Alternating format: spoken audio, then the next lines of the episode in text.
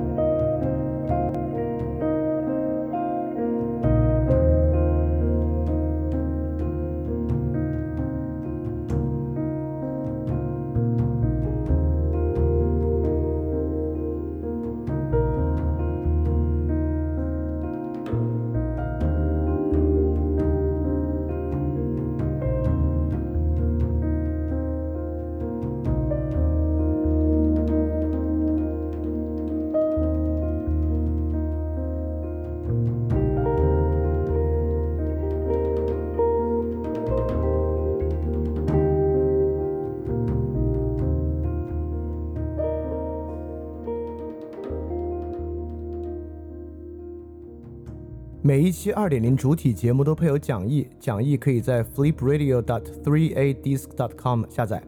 然后，如果你听到节目之中听到一声钟声的话，就代表讲义需要翻页了，跟讲义一起看更加方便。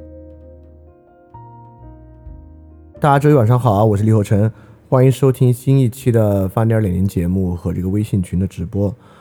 啊，这个是我们翻点二点零第三章的第十五期了，我们依然还在讲这个中国先秦思想史和先秦历史。那今天呢，我们进展到先秦中后期。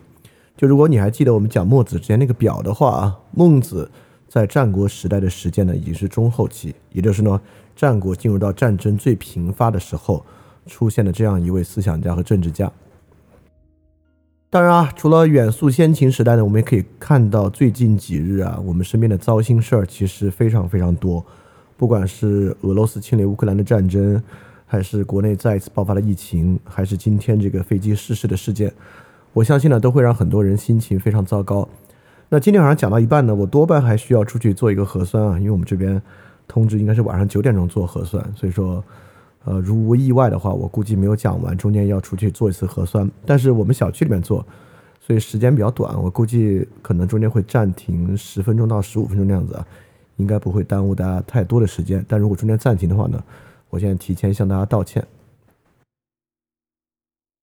所以在这样一个有一点点万马齐喑的时代啊，我们可以回溯整个先秦思想之中，什么东西啊，什么样的思想能够对我们当下的情况给予最好的支持？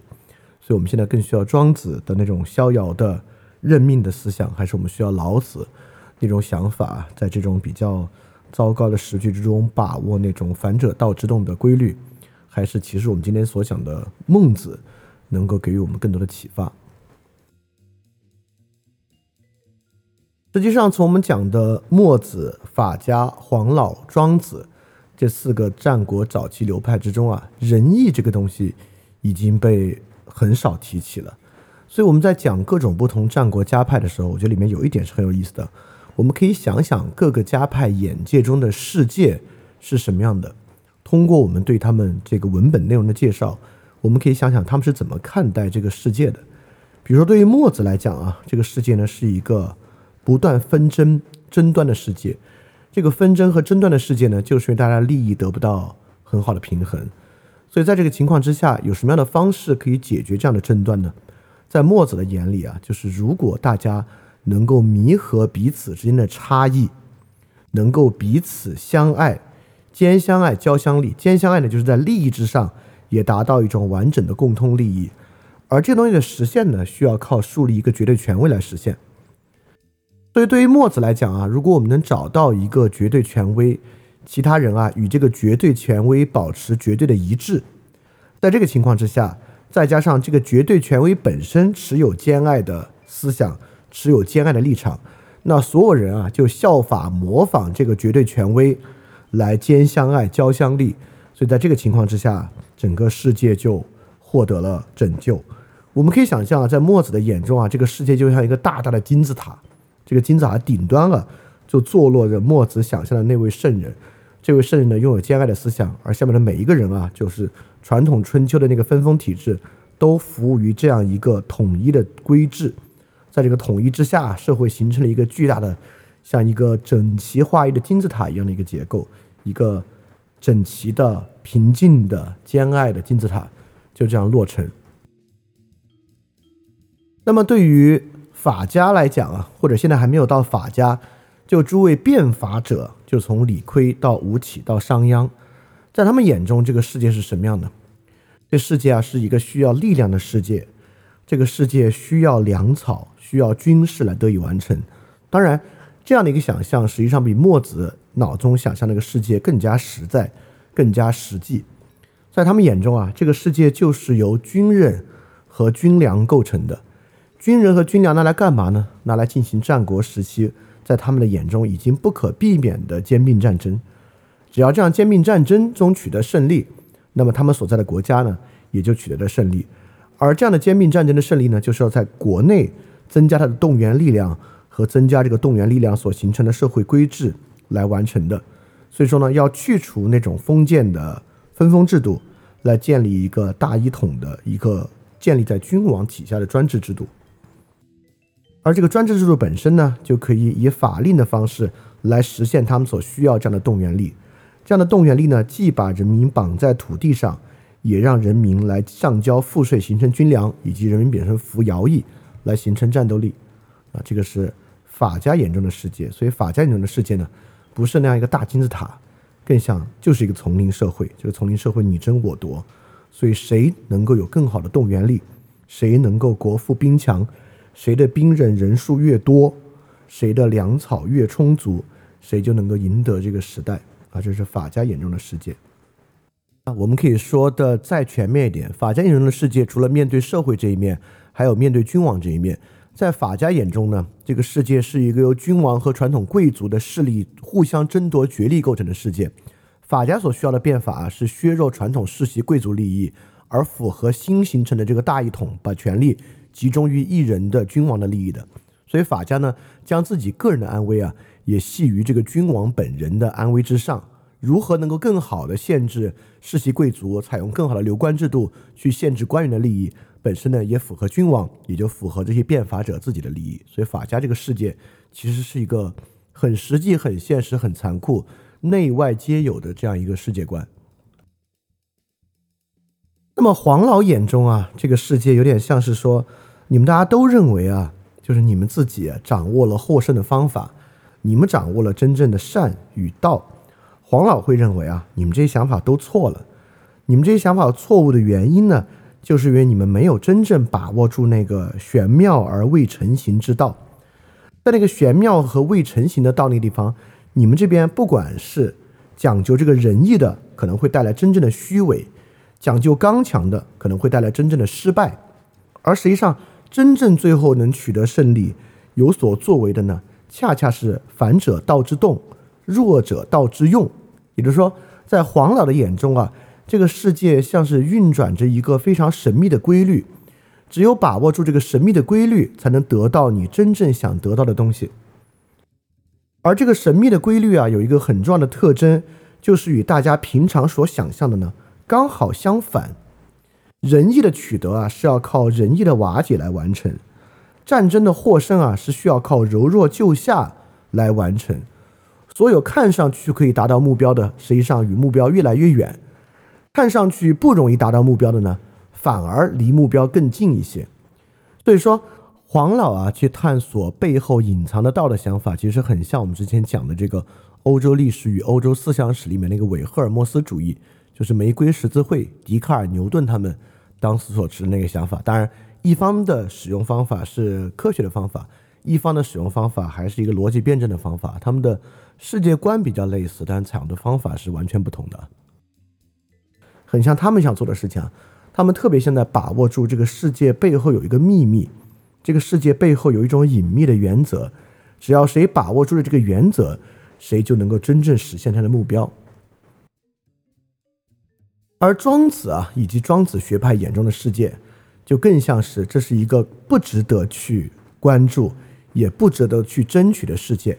不值得去不值得去争取的原因，不是因为它好或者它坏，而是因为所有你们要去争取的这个东西啊，实际上你们这个用途本身对你们都是有伤害的。包括黄老学派那个无为而无不为的想法。这个想法其实也是有害的。真正的大用就是无用，无用本身才可以足够逍遥且自保。所以说，人们做的呢，就是应该顺应自然，不管自然给你什么东西，生老病死，你都欣然接受。真正啊，找到那个不二分、不分别的那个想法，在那样的一个终点之上，你能够获得一种真正的绝对的自由。好，所以可以说，我们这也像稍微梳梳理了一下，我们可以看出，不同的家派、不同的思想啊，实际上透过他们的眼睛来看待这个世界，这个世界呢也是完全不同的。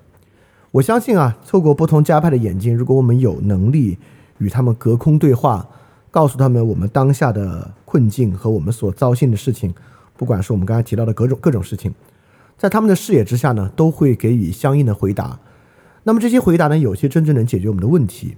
有些呢可能会让我们非常的痛苦，就比如说，如果我们拿这个俄罗斯侵略乌克兰去问这个法家学派的人啊，他们可能会觉得这很正常啊，大国吞并小国，这有什么难以接受的吗？乌克兰如果要问啊，就问他们自己为什么不早点啊，在国内推行一个更好的动员方式啊？可能这是他们所，如果如果你问商鞅啊，他可能会这么回答你。当然，这个答案呢未必会让你感到满意。OK，虽然我们说回到孟子啊，就是我们今天要来实现的呢，就是我们今天想看看孟子眼中所看到的战国时代是什么样的。那首先我们就要说啊，其实之前有一期我们就提到了整个战国时期的时局变化，不管是国家的变化，还是国内变法，还是战争，实际上最过时的就是孔子的观点和思想。儒家的思想根基啊，在战国可以说已经不复存在了。比如说，在战国的年代呢，周天子的力量进一步衰微。孔子所设想的那个周天子与诸侯、诸侯与世卿，比如一变法，各个国内的世袭、世卿也不存在了。孔子所设想的一个宗法秩序啊，实际上在战国，尤其到孟子的时代，在这几个强国之中，可能仍然还保留的呢，就是楚国、燕国。像齐国在田氏代齐之后也不太有了，但比如说韩赵魏三家，还有楚国，其实楚在吴起变法之后，实际上也有松动。面对几个主要大国啊，孔子要的宗法秩序，更不用说周天子宗法秩序啊，实际上已经全然瓦解了。对在这个时候，如果有人重提宗法秩序啊，这绝对是食古不化，肯定就太过时，太过时了。第二，孔子强调的礼制，不管是君臣之礼。在弑君如此多的情况之下，以及传统啊那个宗法都不存在的情况之下，也就是已经不存在世卿家族了，不存在诸侯与诸侯世卿之间的兄弟关系，很多世卿啊和现在的士都是庶人上来的，庶人上来之后跟诸侯之间已经脱离了那套亲属关系，脱离这个亲属关系之后呢，这套礼制就更难维持了，更不用说啊诸侯与诸侯之间已经打打急了眼，打到这个灭国战争的时候。这套礼制其实更难维持。那么孔子想要的那个天子与诸侯、诸侯与世卿，就我们之前讲到那个，其实层与层之间都是一个高度自治的关系，在变法之中呢，当然也不复存在，变成一种硬的国与国之间实力的对比关系。所以说啊，儒家思想在这个时候为什么显得这么过时？我们可以说，儒家思想啊，关注的就像是。在整个华夏大地上，一个一个的同心圆，以天子为周围呢有一个同心圆，与诸侯为周围呢有一个同心圆，宇宙和视氢宇周围呢有一个同心圆，每一个这样的同心圆呢，都是在一个这个父长幼尊卑的秩序之中形成一个良好的秩序，普天下呢也就形成了这样一个良好秩序。但是所有这些同心圆都不存在了，全天下换了一个尺度更大的，但是更残酷且更紧迫的游戏，那种温情脉脉的人际秩序不复存在。现在面临的是天下的兼并战争，在这个情况之下，孔子的那一套可以说是完全使不上力了。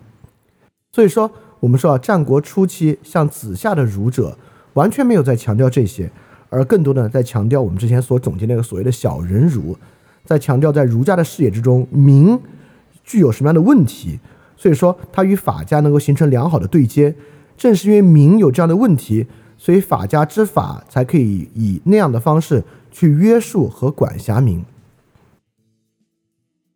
那么今天呢，我们就非常好奇了。既然传统孔子的思想在战国时期确实已然过时，那孟子是如何让他获得新的生命力的呢？当然，我们也可以问：孟子真的让他获得生命力了吗？因为我们如果看到战国的结尾啊，是完全由法家。李斯、韩非子的意识形态所支撑的秦获得了胜利，而整个儒家这一套啊，要等到汉朝这个董仲舒汉武帝一朝罢黜天下，独尊儒术，才重新回到舞台上来。可以说，从战国后期啊，不管是黄老还是法家，都比儒家要更兴盛。这是一方面，但从另外一方面啊，《韩非子·显学篇》也认为当时天下只有两个显学，不是儒就是墨。所以可见，儒家当时依然很有影响力。所以，我们今天就要来看看，已经到了战国中后期的这位重要的思想家孟子，他是如何改造这个已然过时的儒家思想体系，以及啊，孟子这个视野，他眼睛里所看到的世界，对于我们今天的情况，还到底能不能给予启发和光照？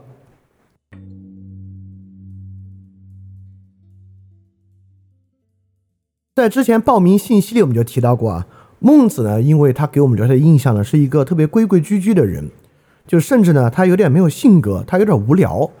就孟子啊，好像是讲很多很好的大道理，但总的来说呢，他没有老子那么玄妙，没有庄子那么飘逸，也没有法家那么残酷现实。所以看上去啊，孟子就像一杯温吞水一样。所以对我们来讲呢，我们觉得啊，好像孟子不够有性格，我们对他呢，其实也不熟。但其实啊，在我们的生活中，孟子啊，应该是留下的名言警句痕迹数量最多的一个。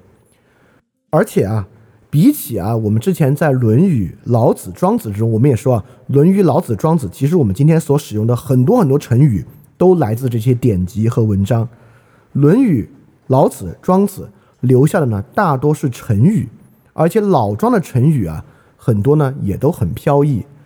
孟子留下的很多不仅是成语，可以说是说法。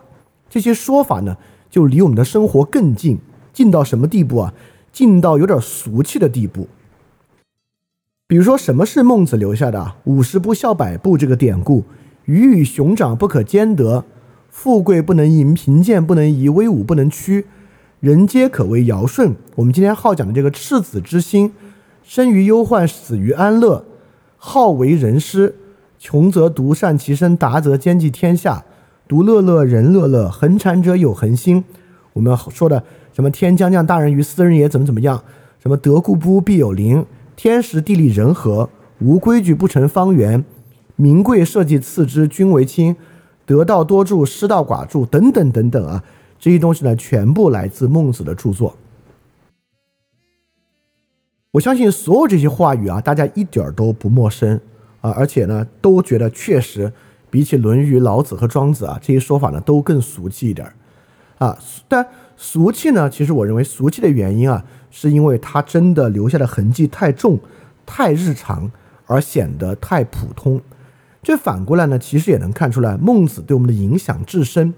至少是孟子的说法，在整个我们的文化和语言体系之中，确实啊，流行到有点俗气的地步了。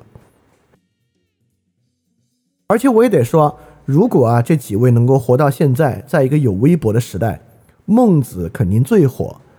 虽然老子也是由一句一句的警句构成的，庄子好写寓言，但他们啊创造金句警句的能力，实际上呢，我觉得都不如孟子。孟子是最容易写出这种警句的人。就比如说孟子里面有一句啊，说“人之义其言也，无责而已”，就是说一个人啊，经常能把话轻易说出口，是因为啊，他不必为他的话负责任啊。今天网上这种话就很流行，很流行。所以孟子呢，其实是一个很容易抓住大家的注意力，能够总结出一些模式的人。当然啊，我觉得孟子之所以有这样的能力呢，是因为孟子一直站在这个战国论辩场的中央，与各家各派不断进行论辩，才产生出这样的能力和这么多话语的。确实啊，在我总结孟子的所有文本的时候，我会觉得有些文本很难分类。孟子留下了太多这样只言片语的名言警句了，但是呢。在这些名言警句之外，孟子确实有一个非常成体系的视野和思想，所以我们今天还是值得花一两期的时间把它整理出来，告诉大家的。那么最开始呢，从这些很熟悉的话里面，我们一看出其俗，第二呢，有些话确实也已经很教条了，比如说“无规矩不成方圆”，我相信绝大多数人听到这句话，实际上是不喜欢这句话里面带来的那种思想色彩的。因为他非常强调规章，非常强调规范，似乎权力者啊最爱说这句话，就是无规矩呢不成方圆。好，所以在今天啊开始讲孟子之前，既然啊孟子如此流行，流行到有点俗，而且里面有些话呢，我们听上去啊其实还不顺耳。我其实我们可以把孟子放到整个思想史里面来看一看，他。处在一个什么样特殊的地位之上？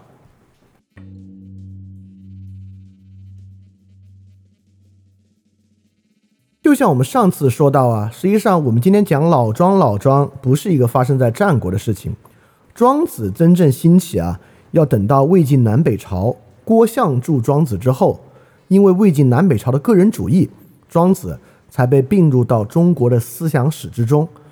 所以说，很多人他的著作。在春秋成型，那个著作之后的传抄以及兴起，与之后的历史事实确实很难分开。比如说，我们也说庄子几乎只有内篇，我们现在几乎可以确定是庄子自己写的。那外篇和杂篇很多呢，都要成书于汉朝。所以说，这个外篇杂篇的理解啊，可能要放到汉以及魏晋的历史之中才能够了解。所以说，庄子的命运和庄子的色彩呢？就与魏晋以及魏晋之后中国思想对佛教的消化形成了分不开的关系。那么，其实孟子也一样，可以说孟子啊要更加的坎坷。如果我们把他复兴的前后时间作为坎坷的话，我们现在大家都几乎知道孟子呢叫做亚圣。首先啊，孔子成为圣贤，大概就得到汉朝才成为圣贤了，因为在汉朝之前。实际上，儒家到底是孔子还是周公啊？这个都有很多的争议。在汉朝之后，有了经学兴起之后，孔子的著作大量在经，孔子和孔子整理的著作大量在经学之中成为经典。孔子呢，才树立这个儒家圣人的形象。周公呢，就是周公旦啊，很多人认为周公旦就是著《周礼》的那位，他呢才是真正儒家的圣贤。这个到到汉朝呢，孔子成圣。我们也知道孟子啊，在儒家体系被称为亚圣。这个称为亚圣是什么时候的事情呢？实际上已经要到一千多年之后了。孟子真正被冠以亚圣是元朝的时候，大概是公元一三三零年，也就是在在有孟子大概一千五六百年之后，孟子呢才成成为亚圣的地位，替代的呢是孔子的第一高徒颜渊来成为这样一个亚圣。孔孟子为什么在这个时候可以成为亚圣呢？和宋明理学其实有分不开的关系，就是朱熹啊，朱熹的生卒年是公元一一三零年到一二零零年。我们知道，很可能很多人知道，朱熹定了四书：《论语》《孟子》《大学》《中庸》。那么四书呢，取代五经，成为经学之中的核心文本啊。经学是什么？我们之后讲到汉朝，就是五经的时候，我们再细说。当然啊，讲中国思想史，你不可能不了解经学。呃，如果你讲中国思想史不了解经学，就像你了解西方的人文主义或者科学革命，你不了解基督教一样，这个可能是不行的。所以经学是一定要了解的，但经学的形成是汉朝，我们到时候再讲啊。那么经学啊，就是集大成，就是在朱熹。那么朱熹呢，匡定四书，孟子啊，成为经学的核心著作，《论语》《孟子》《大学》《中庸》。所以在这个时候呢，孟子取得了至高的地位。那么在朱熹之前呢，其实是明朝神宗年间，公元大概一零七一年，这么晚啊，孟子这本书才被列入科举考试。那为什么他能兴起被列入科举考试呢？是我们伟大的这个文学家韩愈，时间就要早一点了，是唐朝晚唐、中唐到晚唐。韩愈呢，大概是这个公元七六八年到八二四年。我们大家都很熟悉韩愈啊，韩愈当时我猜很多人都知道是兴起了古文运动，可以说是中国的人文主义运动。在中国的人文主义运动之中呢，韩愈高推孟子，认为孟子是真正继承孔子道统的人，孔子道统在孟子之后就断了，所以韩愈呢当时是举起孟子的大旗，成为抵抗佛教和老庄黄老之学的一个核心。所以说，我们可以说。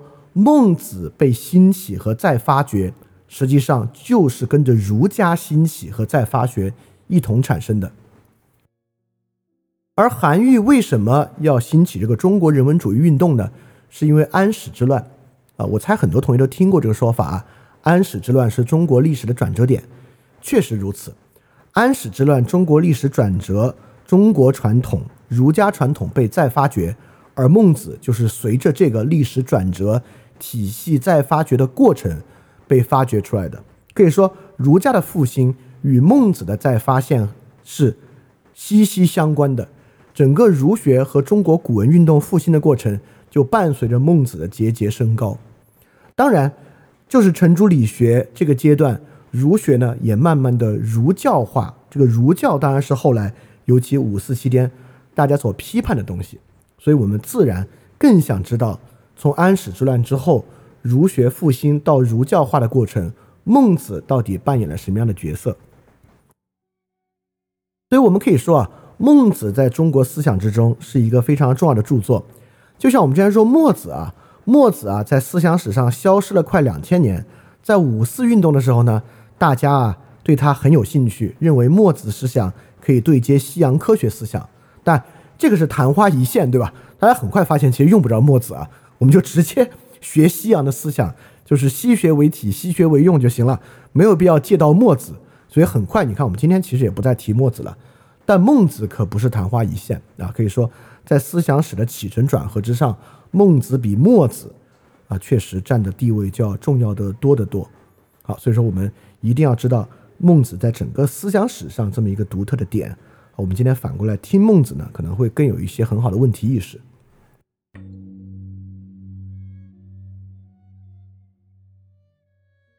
所以说，对于掌握和感受孟子眼中的世界，这个眼中的世界到底是一个进步的，还是一个退步的？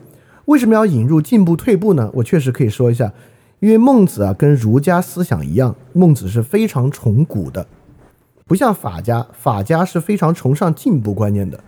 孟子呢，当然是言必称三代，认为古时候最好。那这个东西啊，这么崇古的想法，未免会不会其实都有点迂腐？所以说，在听孟子之前，我们先了解了解，在民国年间章太炎对于儒家的批判。你章太炎这是大儒了，对儒家的批判，我们从这个批判之中来感受感受儒家到底有什么问题。我们再反过去看这些问题在孟子的著作身上到底有没有。那么章太炎对儒家的批判啊，有这么几个。第一呢，章太炎说儒家最大的问题叫做汉慢。汉慢是什么意思呢？就说穿凿附会。解释的过于泛滥，导致啊根本不知道意思是啥。当然，这个汉慢的原因很简单啊，就是因为汉武帝一朝啊行这个罢黜百家，独尊儒术。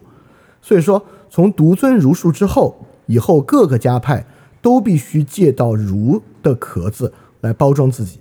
你不管是法家，你是纵横家还是谁，你必须呢包自己在儒家的壳子之上，你才能够获得一个合法性的地位。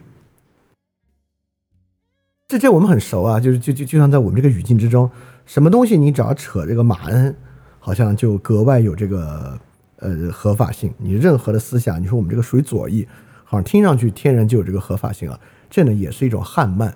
那么章太炎对儒家的批判呢，最主要的就是他本身这种汉慢。但这个汉慢啊，不归这个孟子的过。这个汉慢呢，当然是董仲舒之后的事情了。那么章太炎呢，还有一些批判可能与孟子有关了。第一啊，章太炎开创性的认为儒家是纵横家。他说：“儒家者流，热衷趋利，故未有不兼纵横者。以富贵利禄为心，其教弟子也，唯欲成就利才。”就说这帮人啊，爱做官，好做官。那么在之后这种中央集权体制之中呢，做官呢，当然很多时候就是做利。所以这部分人啊，就是想办法让自己做官。为了做官呢，他们就像那些纵横家一样，完全不管是非曲直，就一心想做官。所以说，成为了一种啊牵强附会的力道啊，这是对儒家的一个批判。当然，如果我们看到之后什么举孝廉之类的啊，门阀政治体制啊，我们会发现哦，确实，确实是有这样的问题的。那第二呢，就是他批判儒家的中庸啊，说儒家所谓中庸，实无异于乡愿也。乡愿其实是孔子在《论语》里批判的一个，什么叫乡愿呢？就是那种好好先生。他说啊，一切都好啊，这也好，那也好，他谁也不得罪啊。孔子说，乡愿得之贼也。也就是说，孔子很少讨厌什么别的东西，对吧？比如孔子讨厌谁呢？讨厌那种老讨厌别的人。但除此之外呢，孔子很讨厌乡愿，所以可见乡愿是一个很大的问题。但章太炎说呢，儒家所谓中庸之道啊，就是此彼此求一个 golden mean。这个东西呢，其实跟乡愿是差不多的，在实际使用过程中啊，它就是乡愿，就是就是变成一个乡愿的学说啊，这个是不是如此啊？但至少我们可以在孟子这里，我我现在可以给大家保证啊，孟子完全没有乡愿的问题。所以说，如果章太炎说的确有此理，我们必须要去看，在中国的思想史和历史进程之中，什么时候儒家开始有了乡愿的色彩？但为什么在这个时候来又来强调这个东西呢？我觉得强调章太炎的批判，我觉得是有道理的，就是要看到儒家啊，最开始孔子的儒是符合这个封建秩序的思想。呃，大家请注意啊，这个封建秩序不是这个马克思历史阶段论、奴隶、封建、帝王、资本主义、社会主义、共产主义这个阶段论的封建啊。我们知道，按照这个，中国从中国走入走出封建，从清末开始，但实际上中国走出封建从这个。战国时期结束之后，就就我们就进入这个这个君主制时代了。所以说，这个封建跟马克思说那个没有任何关系啊。这个封建呢，就是说西周那个分封制度。对儒家思想呢，绝对是脱胎于西周分封制度的。如果儒家思想要强迫让自己在封分封制度已经瓦解的情况之下，在社会上运行，它很有可能会变得非常扭曲而变形。也也就是说，如果我们真的相信啊，一个思想与历史进程当然有一些契合性，对吧？这绝这绝对是存在的。就历史事实的发展会推动新的思想范式的出现。那儒家作为一个旧范式，还维持两千多年，那这个旧范式真的很有可能死而不僵啊，就会成为一个很大的问题。对章太炎说这些啊，都是很好的批判。当然，我必须说，这是章太炎早期的思想。章太炎求学晚期，反观自己早期的这些对于儒家的批判啊，说这都是这个狂妄之言。他之后呢，变成一个护儒的人。那不管怎么说，我们必须意识到一个问题：儒家确实脱胎于西周分封制度。如果他真的没有好好改变变化的他，那他两千年以来的生命力可以说绝对是有百害而无一利。但如果儒家中间经历了一个好的范式转变，转变。让这个范式转变本身取得生命力，那么它延续两千多年，才有可能成为我们在思想史中可以去使用的一个资源。那儒家有没有经历一个好的范式转换呢？这个呢，我们就要在孟子身上来找，就是孟子对儒家思想的推动，到底是让他进一步僵化，还是让儒家思想脱离西周分封秩序，取得了生命力？啊，这个是我们要去关心的问题。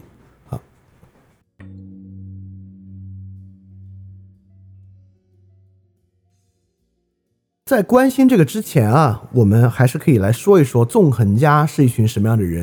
因为你看，章太炎批判儒家，第一说他们爱做官，第二说他们其实是一帮纵横家。哎，确实啊，这个纵横呢，如果纵横的表象啊，就是去到各个国家游说国君，那孟子也这么做啊。孟子既说梁惠王、齐宣王，然后又去到滕国等等等等的，他也是到处游说。第二呢，孟子做官，当然做官，孟子在齐国做到了很高的官，所以说。如果啊，我们不把，呃，纵横家是什么说清楚啊，我们很可能觉得这孟子很符合纵横家，到处去游说，包括孟子还，就齐宣王还问他，我们该不该打燕国？孟子对于该不该打燕国，也在告诉他，听上去表面上有点像纵横家的道理。所以说，如果我们不不去看什么是纵横家，啊，很有可能就这个纵横和做官这一点啊，认为孟子就很像是个纵横家。好，所以我们来看看什么是。纵横家，纵横家，大家当然其实很多人也很熟悉，就是这个，尤其是苏秦、张仪、公孙衍。公孙衍大家可能知道的少一点啊，他们几位呢是战国的纵横家。纵横，我们今天这个词儿“纵横捭阖”，大概呢就是合纵连横。合纵呢就是竖向上这些国家一起抵抗秦国，叫合纵。比如说楚国、魏国、燕国，大家齐国，大家合着一起打秦国，这叫合纵。连横呢，就是秦国联合一个国家去打别的国家，比如秦国联合魏国去打韩国，秦国联合齐国打燕国，这都是真实发生过的事情啊。所以说，合纵连横呢，就是在战国这个兼并体制、灭国战争兼并体制之中，来推行啊这个战略策略的一帮人。这帮人呢，当然极其与这个法家思想很通，极其强调这个政治实用主义、现实主义。在他们啊合纵连横的过程之中，游说各个君主，很少再说啊你要去打他，他合不合道义啊？很少这么说，主要在说你去打他有没有好处。所以他们是很现实主义的一帮人。而他们在孟子的时代呢，已经大放异彩。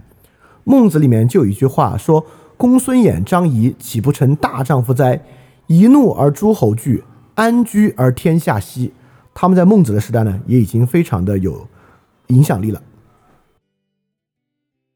好，我们刚才讲到这个纵横家啊，我们也讲到在孟子中啊，纵横家岂不成大丈夫哉？当然啊，孟子并不认可这个观点啊，在孟子原话里面是不认可纵横家是大丈夫的，真正的大丈夫是另外一种立场。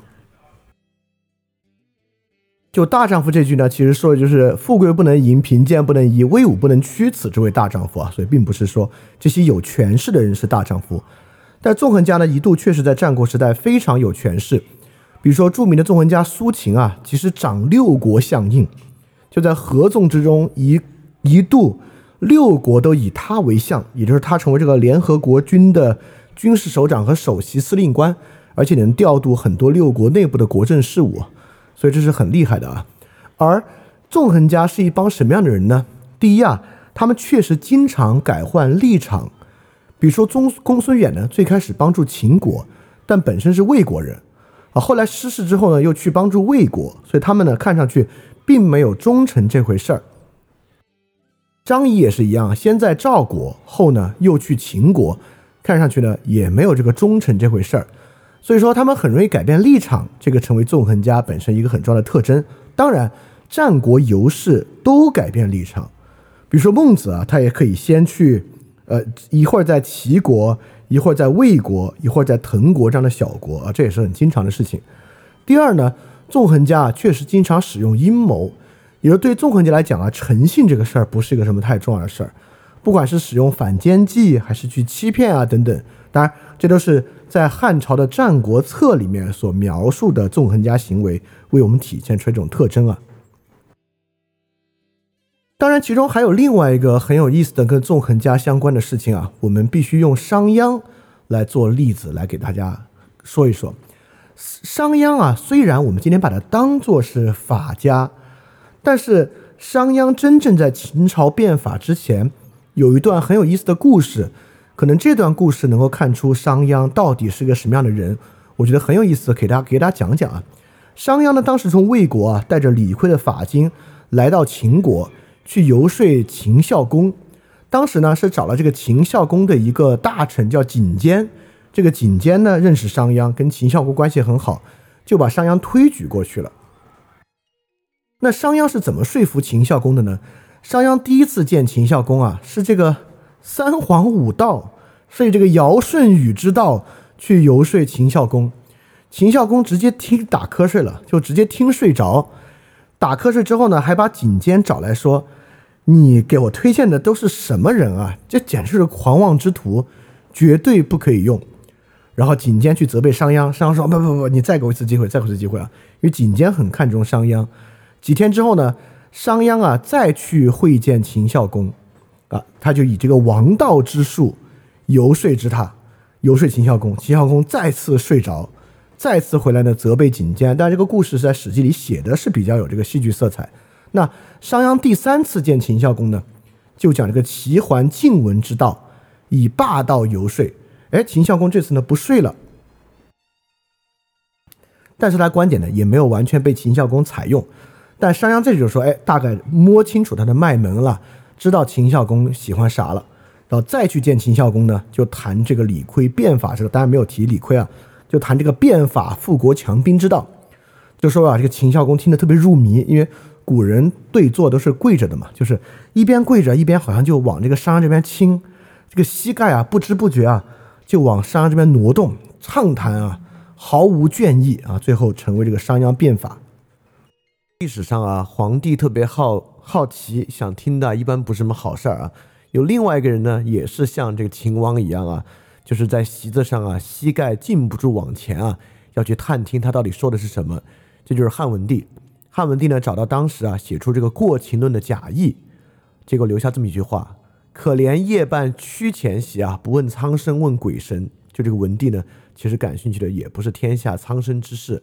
而是黄老不朽之术，所以这个帝王啊，在席子上啊，默默往前啊，侧耳倾听的，在历史上呢，可能都不是什么好事儿。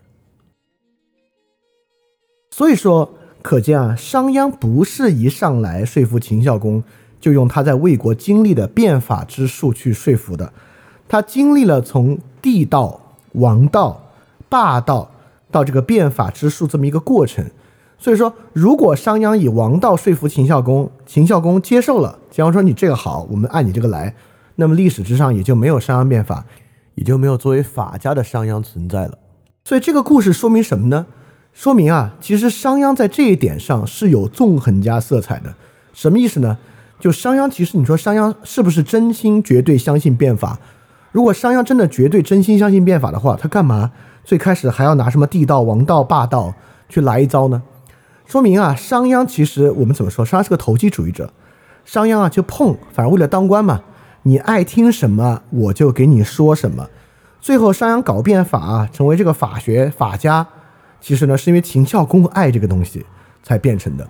所以这一点上呢，我们要为什么把这个例子拿出来掰开讲啊？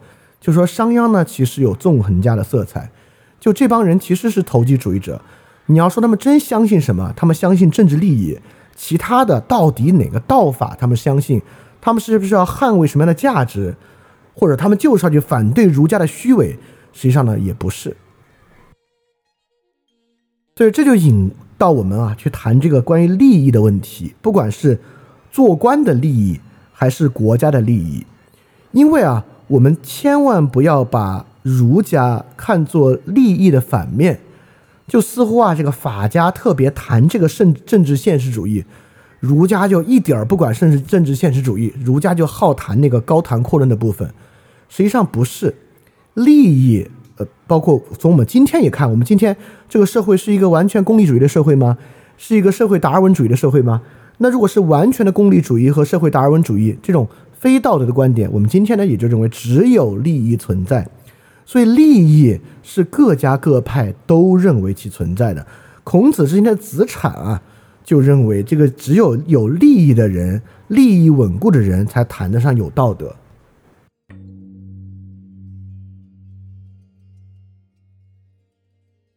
所以利益问题可以说是一切思想的起点。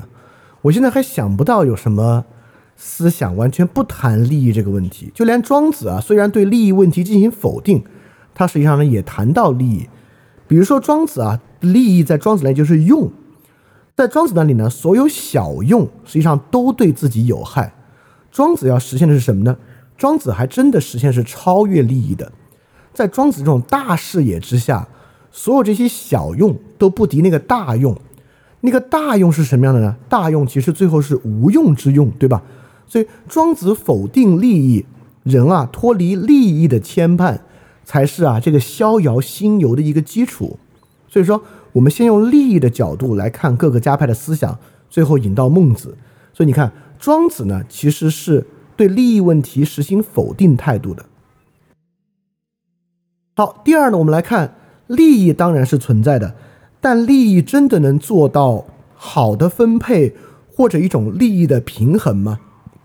比如说法家，法家当然肯定利益，富国强兵，不管是富还是强，其中谈的都是利益，国与国之间也是利益之争。但法家其实是不认为可以做到利益平衡的，正因为此，法家才会认为对外的灭国战争体制难以避免，这是一定会打仗。也必然会以灭国战争作为终结的。第二呢，法家对内也不认为统治阶级和民之间能够形成良好的利益关系，所以说才会建立成那种单向的以法的方式进行管束、管辖、惩罚的单向体制。也就是说，对外行灭国战争，对内行严刑峻法。可以看到，法家极其强调利益，但却不认为利益可以做到平衡。那我们今天所谓的社会达尔文主义，在这这个角度之上，它同样是认可利益，但不认为利益可以平衡。那黄老呢？当然也肯定利益。那黄老认不认可利益可以做到平衡呢？我认为也不行。就比如说黄老对民这句“虚其心，实其腹，弱其志，强其骨，使民无知无欲，使夫知者不敢为”。你可能觉得“实其腹，强其骨”。看上去符合了其利益，对某种程度上是符合了，但这种符合呢是一种动物性的符合。在黄老这里啊，人啊最好就像动物一样。你看，在法家那里啊，这个君王当然是在乎他的尊严、他的权威、他的功绩、功业的。那黄老啊，真正得到这些人，他当然呢也问道、问真理，强调得失。但民呢，最好就像动物一样，他们活着就像动物一样无知无欲，而知的人呢？最好能够不敢为，在这点上其实非常像法家，所以黄老和法家呢才有相似之处。所以黄老啊，对于他的这套道之外的人和他的道的对手吧，他也同样不认为可以做到利益的平衡。所以肯定利益，认为也能做到利益平衡的呢，实际上是墨家和儒家。但墨家的方法呢，是说这个利益大同，兼相爱，交相利。所有人的利益，我的利益就是你的利益，你的利益也是我的利益，全天下的利益是一盘棋。但这个东西就是太理想主义了，我们就先不说。我们来看儒家的利益，在儒家这里，当然利益非常重要，但利益是怎么平衡的呢？就是我们之前讲的，把人放在一切之前。也就是说，在人际关系之中啊，所有孔子所看到的同心圆之中，都有一个人之间，不管是尊严和服从。之间的一个交换关系，这个交换关系未必是一个对等交换。比如说长幼尊卑，既然有尊卑秩序，那尊卑之间其实就不是一个对等的。但虽然不对等，孔子依然非常强调，即使是上位者对下位者，你必须先以礼待之，才能换得他对你的忠诚。这个呢，也就是说，利益，不管是精神的利益还是物质的利益。是要在交换之中，这个同心圆才可以维持的。所以在孔子的秩序之中，就不像法家，就我们之前说的，他不以痛苦和惩罚作为办法，但却是以这个互相权益的置换作为方法。在这个时候呢，道德就产生了需要。这个道德需要的原因很简单啊，就是你作为有权有势的人，你当然可以完全不在乎对方的感受啊，尤其是越到后面，你能力越大嘛。你能力越大，对于下位者，你当然可以不去管他。你为什么要先以礼相待，才换得他的忠诚呢？你直接要求他的忠诚不就完了吗？所以这个时候，对于礼的尊重本身啊，包括礼以让为本，本身就是一个道德的需要。所以说，道德在儒家为什么这么重要？因为如果没有道德，利益之间怎么可能做到平衡呢？同样，我引一个西方思想里的东西来做比啊，比如说。著名的私密问题，其实就是这样一个问题。私密呢，既有国富论，国富论呢谈的就是分工之下的利益，而且啊，这个分工之下利益在私密体系之中，甚至还有自动平衡的机制，因为互相之间形成优势产业，再加上啊国与国之间的汇率自由兑换，也就是说贸易顺差国必然汇率上涨，导致贸易额下降。也就是说，在私密的设想之中，国富论的体系在分工体系之中，这个。利益啊是有自动平衡的机制的，是在供需之中实现自动平衡的。当然，斯密也明白这个自由主义方法不能完全实现供需平衡，所以斯密在注《道德情操论》说到这个同情在利益平衡之间的关键。所以，比如斯密当然也认为利益非常重要，但利益呢也可以做到平衡。利益平衡既在国富论的自由贸易的机制之中，也在《道德情操论》所构成的道德之中。所以说，我们可以说，战国诸多家派其实很多，包括我们今天很多思想，都在回答一个问题。这个问题就是：道德何以可能？或者说，我们用更经济学的方法，合作何以可能？社会何以可能？这样的问题。就是没有人否认利益的存在和利益的重要，儒家也并不否认这一点。但利益是否能平衡？啊，就成为了一个非常重要的问题，而且就在这个问题之上，我觉得诸位可以想想性善论和性恶论，它在这个问题之上的重要性。因为就像我们之前说啊，这个当然是性无善无恶，性既善也恶，是呃可可能是听上去更全面的一个想法啊。这个性善性恶听的都有点偏颇，但是站在利益重要但利益能否平衡这一点，性善和性恶的观念。其实特别重要。如果我们持有性善论的观点，我们可以说，如果我们当我们当然都认为利益平衡重要啊，就极端的贫富差距和很多差就不人类不平等的根源就来自于彼此差异过大嘛啊，这是卢梭的这本书，我们也认可这个书的基本出发点啊。所以说，从这个角度来看，如果持有性善论，我们就能够想象这个极大的差异和不平等可以用温和的方式实现。如果我们持有性恶论，那这个极大的差异和不平等啊，我们可以想象它几乎只能以痛苦作为方法来完成。所以说，其实我们把战国各家各派的观点推回到利益这一点来看，利益当然重要且存在，它是否能平衡，我们就能在里面看出性善论与性恶论在利益平衡这个问题之上，它的支点和他所看待的世界视野就是完全不同的了。好，所以在这个基础之上呢，我们来看啊，孟子到底说了什么？因为之前啊，我总结一下，我们来做了一个这种呃问题意识的铺陈。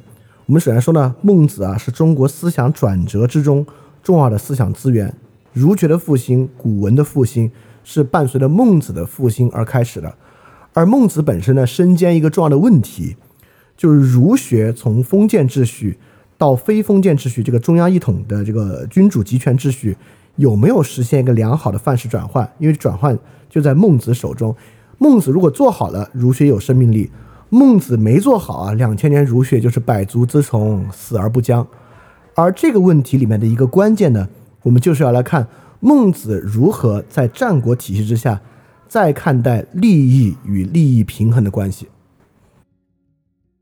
所以今天的部分呢，我们来理解啊，孟子的眼界和孟子看待的世界是什么。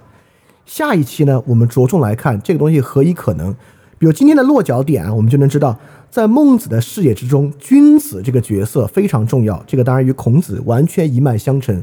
孟子的这个利益既重要，也可以平衡的世界，很大程度上是由君子来推动的，各种各样的君子。因此，我们今天来了解这个世界什么样。下一期我们来回答这个问题：君子何以可能？在孟子的视野中，这个问题。好，我们就来看第一部分。第一部分我们的入手点很奇怪，我们来看孟子有什么地方啊？明显说错了。说错是什么意思呢？就是说孟子延续孔子的方法评论战国时事，但是啊，你明显说错了，你对于战国结局和终局的预言失败了。也就是说，我们来看是不是这个原因？孟子其实没有把握住战国的这个 zeitgeist 这个时代精神，他的预言是错的。所以他的这个范式转换并不符合战国的新史实，这个儒学复兴是失败的。所以我觉得这个事情很很有意思啊，我们就来看孟子说错了什么啊，我们来从说错之中来看到底是什么样。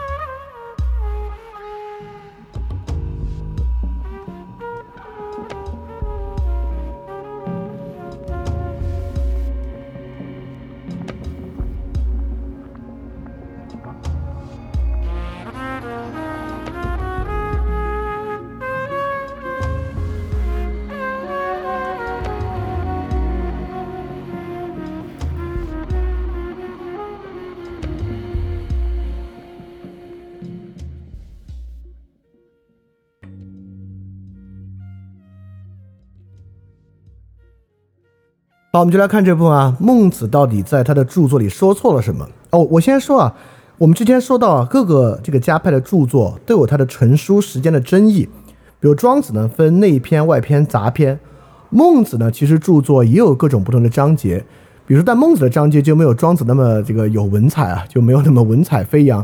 孟子的章节呢跟这个《论语》有点像，都是靠啊最开始这个章节的开头完成的。比如孟子章节呢，有这个梁惠王上下、公孙丑上下、滕文公离楼、万章、告子尽心篇等等等等啊，这些呢现在考据基本都能确认，很像《论语》，是孟子和孟子的学生整理出来的。比如说万章在里面就是孟子的学生，基本上呢都是他们在当时整理出来的。这本书不管是用词还是内容啊，真实性可以说呢比较强，也可以说啊就是孟子和学生在战国时期的作品。所以这个作品呢，我们就没有什么外篇杂篇啊，又留到魏晋去说，我们就这次把这些章节都说完。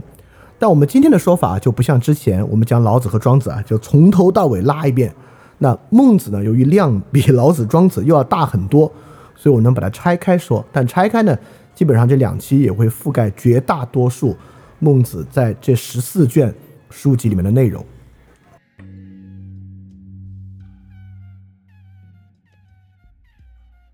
首先，第一个最大的错误啊，就是关于谁能统一天下，最终的终局完全不像孟子所说。孟子见梁襄王啊，就是梁襄王是梁惠的儿子，最开始就说这个人不行，然后他就反反正先批驳了他一下，就说他突然问我说啊，天下怎么样才可以安定呢？我就回答他说，天下统一就能安定。梁襄王就问，那谁能统一天下呢？孟子说。不杀人的君王就能统一天下。首先啊，这个是错的。最后谁统一天下呢？最爱杀人的那个统一了天下。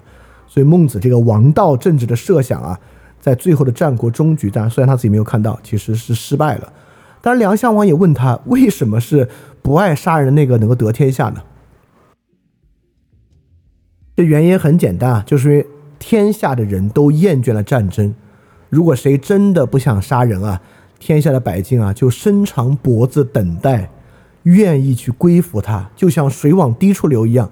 这么盛大的水势，谁能挡得住呢？哎，当然啊，我们发现后来还真就挡得住，因为我们其实之前我在另一个节目里讲过啊，这个战争的结束从来都是一门艺术。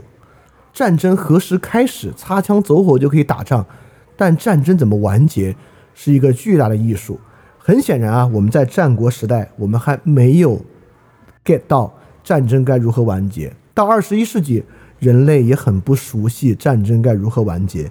比如说俄罗斯侵略乌克兰的战争，在现在如何完结，就成为一个非常难的事情。所以孟子认为，反战厌战的民心可以带来对于王道政治的期盼，这点也许是真的，但在实际生活中真要实现起来，却非常困难。好，第二个孟子啊，跟这个战争相关、预言失败的东西，就是啊，孟子跟另外一个王讨论啊，孟子就问他。这个周国、楚国交战，谁会胜呢？王说：“当然是楚国胜了，大会胜小，对吧？”孟子这是跟齐王啊，齐王很好打仗。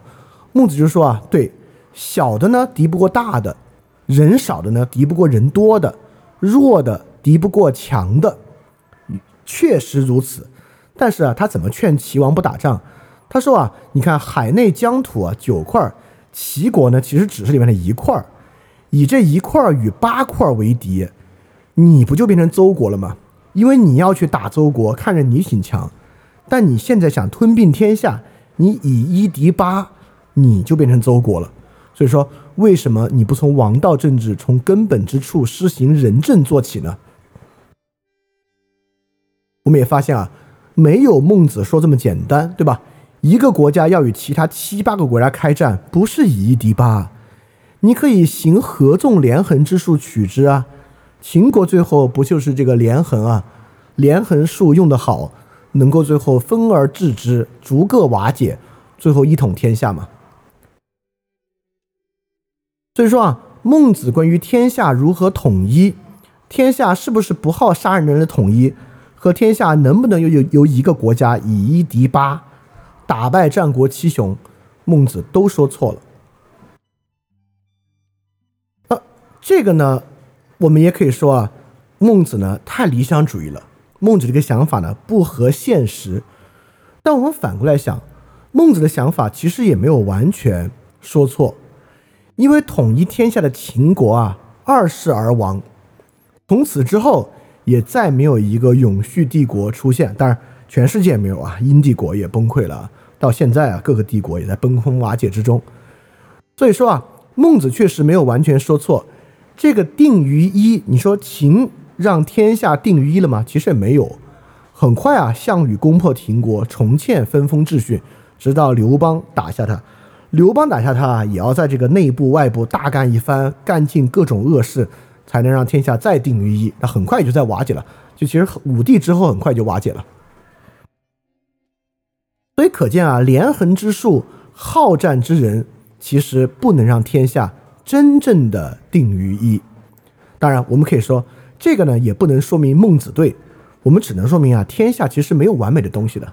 当然，最近大家应该都学会这个词了，就这个 what about this 嘛，就是这个天下乌鸦一般黑，所以就无所谓好坏之分。我们现在都知道这是不合理的，但我们现在起码可以通过这个例子来知道：第一，孟子的想法确实理想主义，而且这个想法呢不合战国史实；第二，我们也要说。孟子其实没有全错，因为秦二世而亡，真的这个好战连横的大国，并没有让天下真正的定于一。可见他们那个法家体制其实难以长久。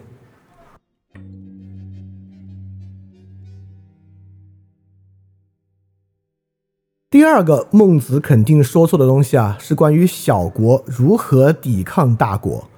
就孟子的学生万章啊，就问他。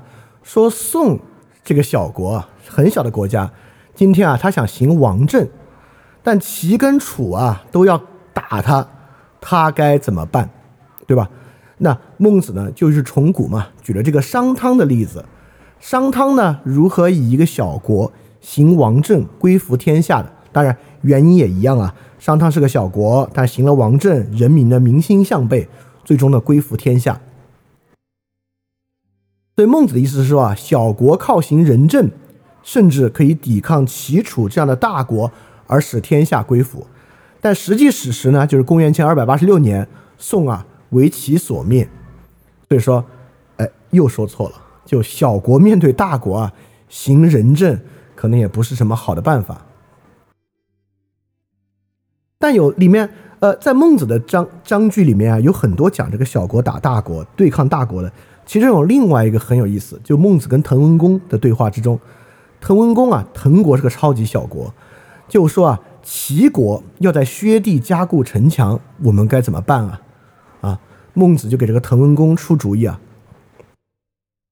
就说啊，之前太王住在一个地方，周围的戎狄侵略他呢，他就离开迁都到岐山下去住，这是不得已，但就因为他实行仁政啊。他的后代子孙，你看也成为天下之王，而且最开始的人民呢，都愿意跟着他搬到岐山去，这是他的厉害。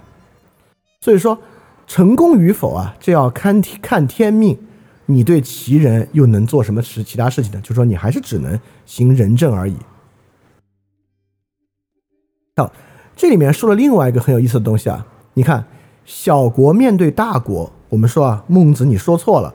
小国行仁政，行王道，也不能抵抗抵抗大国。好，那现在请问，在我们可见的情况之下，小国该怎么抵抗大国？也就是说，小国行法家政治可以抵抗大国吗？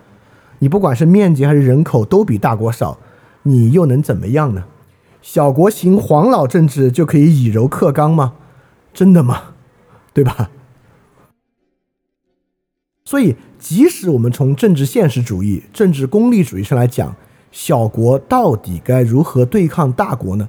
这本身也是一个非常重要的问题。当然，最近我们就有个就有个例子啊，这个乌克兰是怎么对抗俄罗斯的呢？孟子啊，在章句中讲过很多次，小国对抗大国两个方法：要么人心归附，大家随你搬迁，土地让给大国，你们去其他地方从头再来；要么能够啊实行仁政。让人民和你一起誓死抵抗，也就是说，孟子认为，即使是现实主义情况之下，你小国能做的只有两件事儿：第一，人心归附，搬迁，大家随你走，你还能保住你的人口；第二，你实行仁政，大家和你一起誓死抵抗，这也是个办法。小国的现实主义政治，不管靠法家、黄老都没有用。说到最后，这就像我们最今天的标题，今天标题为什么叫做“好是唯一选择”？也就是说，我们一看秦国啊，我们觉得秦国选择可多了，秦国可进可攻，退可守。但面对强敌环伺的小国，孟子在这里似乎构造出了一个现实情境：小国的现实主义仅有仁政而已。小国既无霸道可行，也黄老爷更不解决办法。所以说，在这个情况之下，你听上去仁政王道非常的理想主义，但反过来呢？有点不得已而为之，实际上你在这里唯一的选择就是仁政王道这样一个方法。好，前两个啊，我第一我举出秦二世而亡，第二我举今天的这个俄罗斯入侵乌克兰，似乎啊都在帮孟子洗白。所以你看，孟子听上去他的判断失败，但想一想还有道理啊。那我给给给给说两个孟子不洗白的，就或者洗不太白的孟子两个听上去没什么道理的话。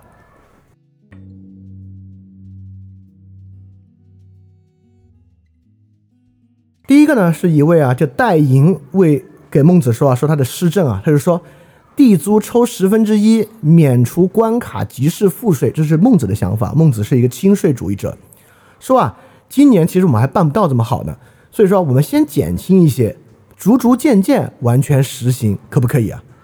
孟子反对这样逐渐改良的方法，他说啊，现在啊，有人每天都要偷邻居的鸡，有人告诉他这不是对的，他说行行行。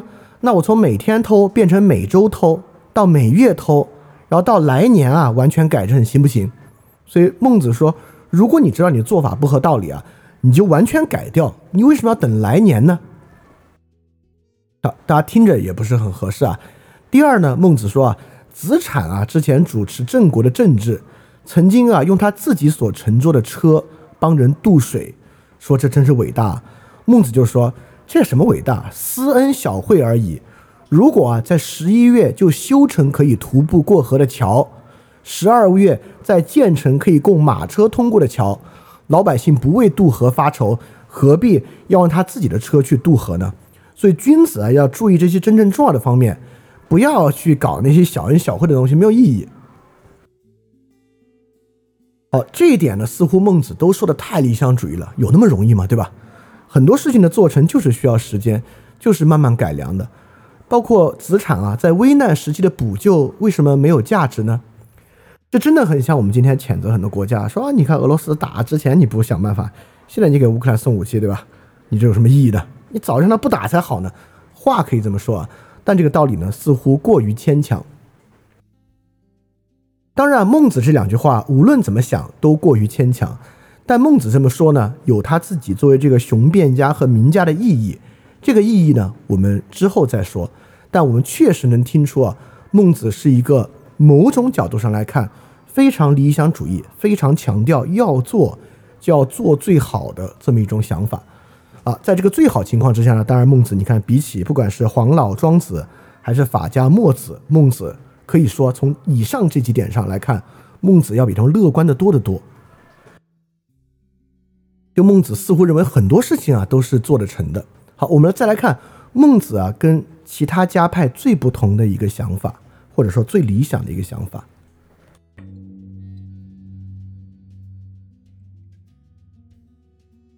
就是呢关于圣人与人的区别的，就是。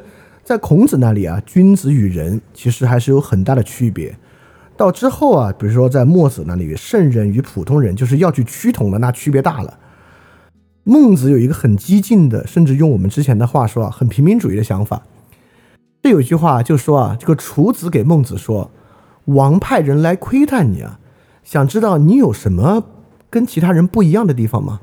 孟子说：“我哪跟别人有啥不一样呢？”尧舜跟所有人也都是一样的。这个曹交啊，也问孟子说：“人有个说法，说人都可以成为尧舜，这说法靠谱吗？”孟子说：“靠谱啊。”对，这就是那句名言啊：“人皆可以为尧舜。”也就是说，人人都可以成为圣人啊。这当然还不是佛教那个人人都可以成佛的想法啊。那么，为什么人人都可以成为圣人呢？直到今天啊，我们一提互联网啊，我们就说什么百分之九十四啊，百分之六啊，感觉只要他不上本科啊，他肯定就完蛋啊，想法都非常多。今天啊，我们都不敢说人人都可以成为尧舜。孟子为什么要提“人皆可以为尧舜”这一个在《论语》里面都显得过于激进的看法？当然啊，这句话我觉得联系性善论来看也很有意思，也就是说，这可能是性善论里面。非常重要的一个主张，人有成为尧舜的可能。好，以上这几点啊，不管是人皆可以成为尧舜，还是补救没有没有用，要做就做到最好，还是小国可以靠仁政战胜大国，最后天下统一啊，不好杀人的能够成为统一。以上这些呢，都是孟子很明显说错或者太偏颇、太极端的点。那么。从这些太偏颇、太极端的点啊，我们现在拿住了孟子的一个特点，就孟子看上去是一个很理想主义的人。你要搜孟子空格理想主义，能搜到非常多。在很多的视野里面，孟子是很理想主义的。好，现在我们要来看另外一个角度了，就孟子很现实的那一面是什么样的？最后，我们要我们要慢慢擦掉这个理想和现实中间这个隔阂，来看孟子是怎么解决一个很根本的问题的。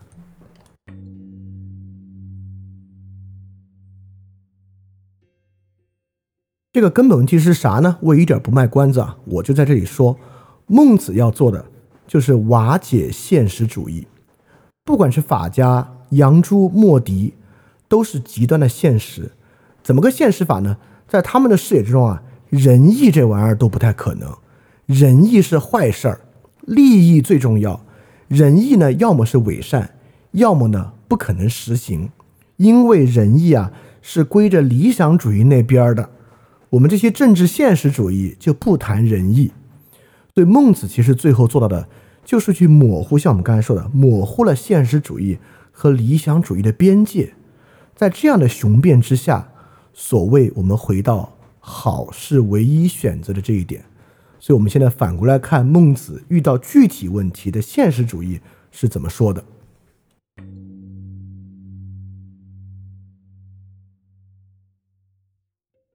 好，我们来看孟子是怎么面对一个现实主义的问题的。你看啊，我们的问题是什么呢？利益肯定是真的，但利益如何调和？我们刚才提到道德的问题啊，而且孟子刚才谈了一堆道德高调，这个仁政王道可以解决各种各样的问题。好，我们先来看个小问题啊，这齐王给孟子说啊，我有些小毛病，我好货好色，好货就是爱钱财啊，货币货币。好色啊，当然好色意思大家明白。那么我们想啊，孟子该怎么回应这个爱财爱色呢？既然人皆为尧舜，我们也知道啊，这个孟子其实人是很不客气的。那会不会给这个齐王一顿骂呢？孟子反而完全没有说爱财是个毛病。孟子回答啊，前人也很爱财啊，《诗经》也说啊。这个粮食多，包好干粮存起来，果果里装满，人心和顺，顺阳光辉，等等等等啊，这都是好事情啊。所以说啊，家里啊，仓库里有余粮，行军里啊，这个囊袋里面有干粮，因此呢，才能够出发向前，能够继续生活。如果王啊爱财，就和百姓一道，百姓也爱财，你也爱财，所以说你的爱财能够考虑到百姓爱财。天下归服你，又有什么困难呢？那好色也是一个道理啊，好色好啊，之前的王也好色，疼爱他的妃子们，《诗经》里面啊也有关于这个夫妻和睦和这个爱女心切的诗。所以说啊，你好色，你也能知道其他人好色。所以说，让天下没有嫁不出去的女人，也没有啊找不着老婆的男人。所以说，如果你好色，你也想到大家同你一样，天下归服，又有什么困难呢？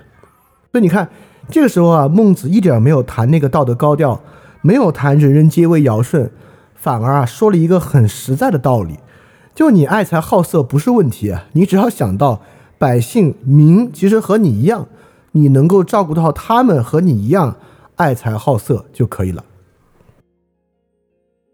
在这里呢，孟子完全没有用任何道德的说法来对应王，来批判爱财好色，反而站在同意爱财好色的基础之上来谈仁政与王道政治的开端是什么样的。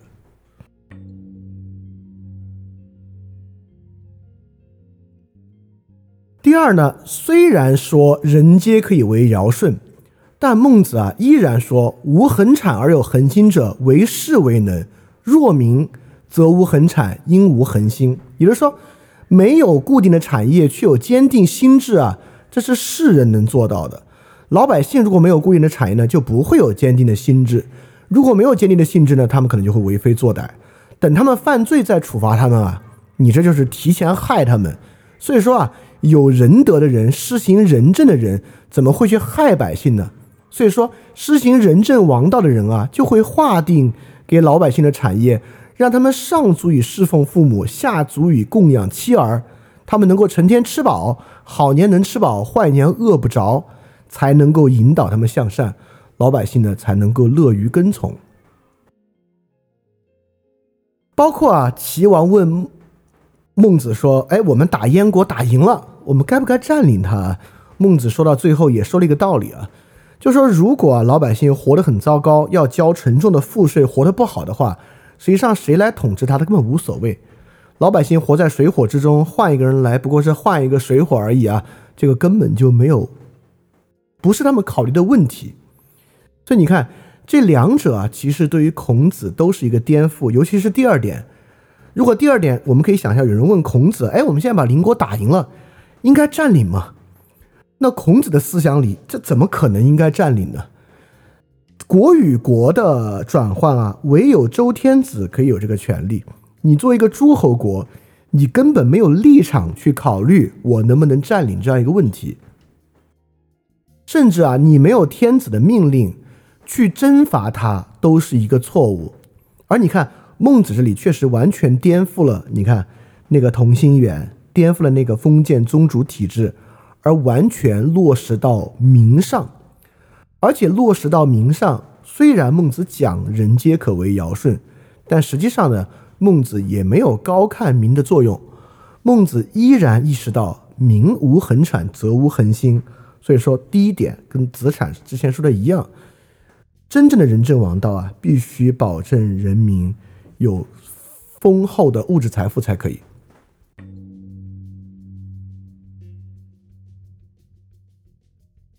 好，我们再来看孟子怎么来说如何任用贤臣这回事儿呢？我们可以回忆一下墨子怎么说这个贤臣上贤这回事儿的。墨子在上贤篇主要讲两点社会间的上贤，第一。赏罚分明，你喜欢什么，你就去奖励他。比如说啊，你要觉得这个国家里面需要这个善射之人，就是这个射箭之术，那你就办比赛，谁要射箭射得厉害，你就重重赏他。这些贤人呢就能够出现。第二呢，就靠这个君王上贤，只要君王啊，这个社会一定会跟从他的这个爱好。只要君王爱贤臣，爱贤能，社会呢也能爱贤能。所以看墨子啊，有两个非常重要的色彩。第一个呢，墨子当然是功利主义；第二呢，墨子确实强调权威的统一作用。所以墨子说上贤呢是这两点啊，这两点呢，很多人可能听起来会觉得很现实。但我们听听孟子怎么说的啊？就王对孟子说啊：“我怎么才能知道一个人有没有才呢？”孟子说啊：“国君想招贤能，在不得已情况之下，会产生这么一个结果。”会使卑贱者位居尊贵者之上，疏远的人啊位居亲近的人之上，所以说要非常的谨慎。这什么意思啊？比如说，你看国君使用贤能，什么叫使用贤能？就是唯才是举。唯才是举会造成两个结果：第一，很可能他是一个庶民，最后啊却会变得比原来的贵族更加尊贵，很有可能，对吧？比如之前曹刿就是这样的嘛。第二，很可能啊。他原来跟大家的关系都很远，但因为是贤能，会比那些过去跟你关系很近的人比你还要亲。也就是说，任用贤能会打破原来的王周围的人际关系，因此这个事情非常的谨慎。谨慎啥呢？你必须谨慎你周围的人对于任用贤能这个事的看法，对于那个人能用不能用。对于周围人的意见要非常的谨慎。孟子这个说的好不好啊？孟子这个说的非常好，可以说中国两千年封建史就是在印证孟子这句话：谨慎不谨慎，会不会外戚专权、宦官专权、权臣专权，以至于党争等等等等等等，就在看孟子这句话能不能得到很好的实践，到底够不够谨慎。所以说。从孟子这点上来说啊，可以说墨子那个想法想的太简单了。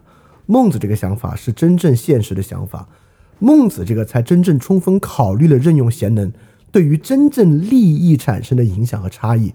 墨子所讲那个赏罚和君主上贤，看上去在考虑利益，但是其实没有考虑到真正利益的关键。而孟子为什么可以考虑到这个利益呢？当然与儒家本身对于人。以及人际关系的重视是分不开的。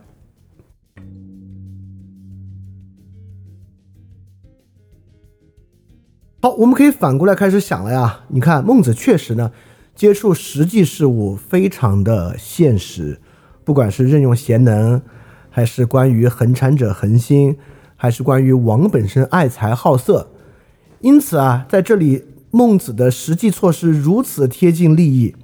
这个王本身呢也是逐利的，民本身呢也是逐利的，士卿大夫啊都是逐利的。好，这些都逐利。那孟子最开始谈的那个高调，那个王道政治，那个东西又该放在哪里呢？就那个玩意儿理想该放置在何处呢？好，我们就来讲啊，这个勾连之处就有意思了。我们还是从啊孟子对孔子秩序的改变开始啊。孔子呢，当然，孔子也认为民很重要，但更重要的呢，还是亲族关系啊，君臣父子之间的关系。但孟子啊，就引用太史说：“天视自我民视，天听自我民听，此之谓也。”啊，这个大家都知道什么意思啊？也就是说，天很重要，但天是什么呢？天的观点、视野和看法，就是民的视野和看法。天本身天道它的听觉就跟人民的听觉是一样的，这就是天。所以我们发现孔子依赖各个地区自治的亲族关系，孟子突破到哪里呢？孟子突破到一个很战国的情况，就是王与民的直接关系。我们当时说到啊，在战国时间，王与民确实是直接沟通和接触的，不光是变法。我们当时有举例，长平之战，秦魏大战，当时啊，战到双方几乎弹尽粮绝，秦王是亲自到陇西之地，发动当时的人，所有人运粮到前线，加官一爵啊，就等这个在那个呃等爵制之中加爵加官进爵，所以王与民当时确实是直接沟通的。而孟子所依傍的已经不是孔子所讲的宗族秩序，而就是王与民的关系，所以孟子才说“民为贵，社稷次之，君为轻”。对，他们俩的区别是什么？你看啊，在孔子的世界之中呢，哦，礼崩乐坏，天下最后怎么恢复秩序的呢？天下因为良好的人际秩序，因为守礼恢复了秩序。所以孔子一边写《春秋》。一边编定周礼诗，这些东西通过教化呢，让人们回到了那样一个守礼的秩序之中去。正是因为这样秩序和规范的作用，天下重新变得有秩序起来。孔子在里面角色是啥？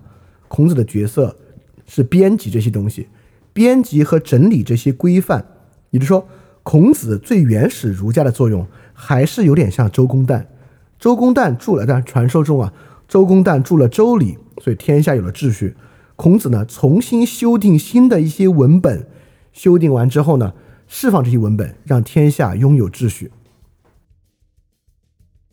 但是呢，在这里不是了，在这里是王与民之间的一个关系，而王与民的关系啊，在孟子的王道政治之中，不是以某种规范形成的，而是以王如何能够以民为本，就是民本主义。首先注意啊，这个民本主义，呃，很多人一听到孟子就说是跟今天的民主有关，一点关系都没有。就民本主义，完全民是也可以是一个非常被动的角色啊。就民本主义，民不一定要政治权利啊，这是完全不同的啊。但这这也是个进步了，比起这个法家肯定是进步了。那么我们很重要是讲，在孟子的体系之中，这个民本主义如何能形成呢？它形成不是完全依靠礼的规范。那是依靠啥呢？实际上，在这个情况之下，是依靠孔子，或者说依靠孔子这样的人。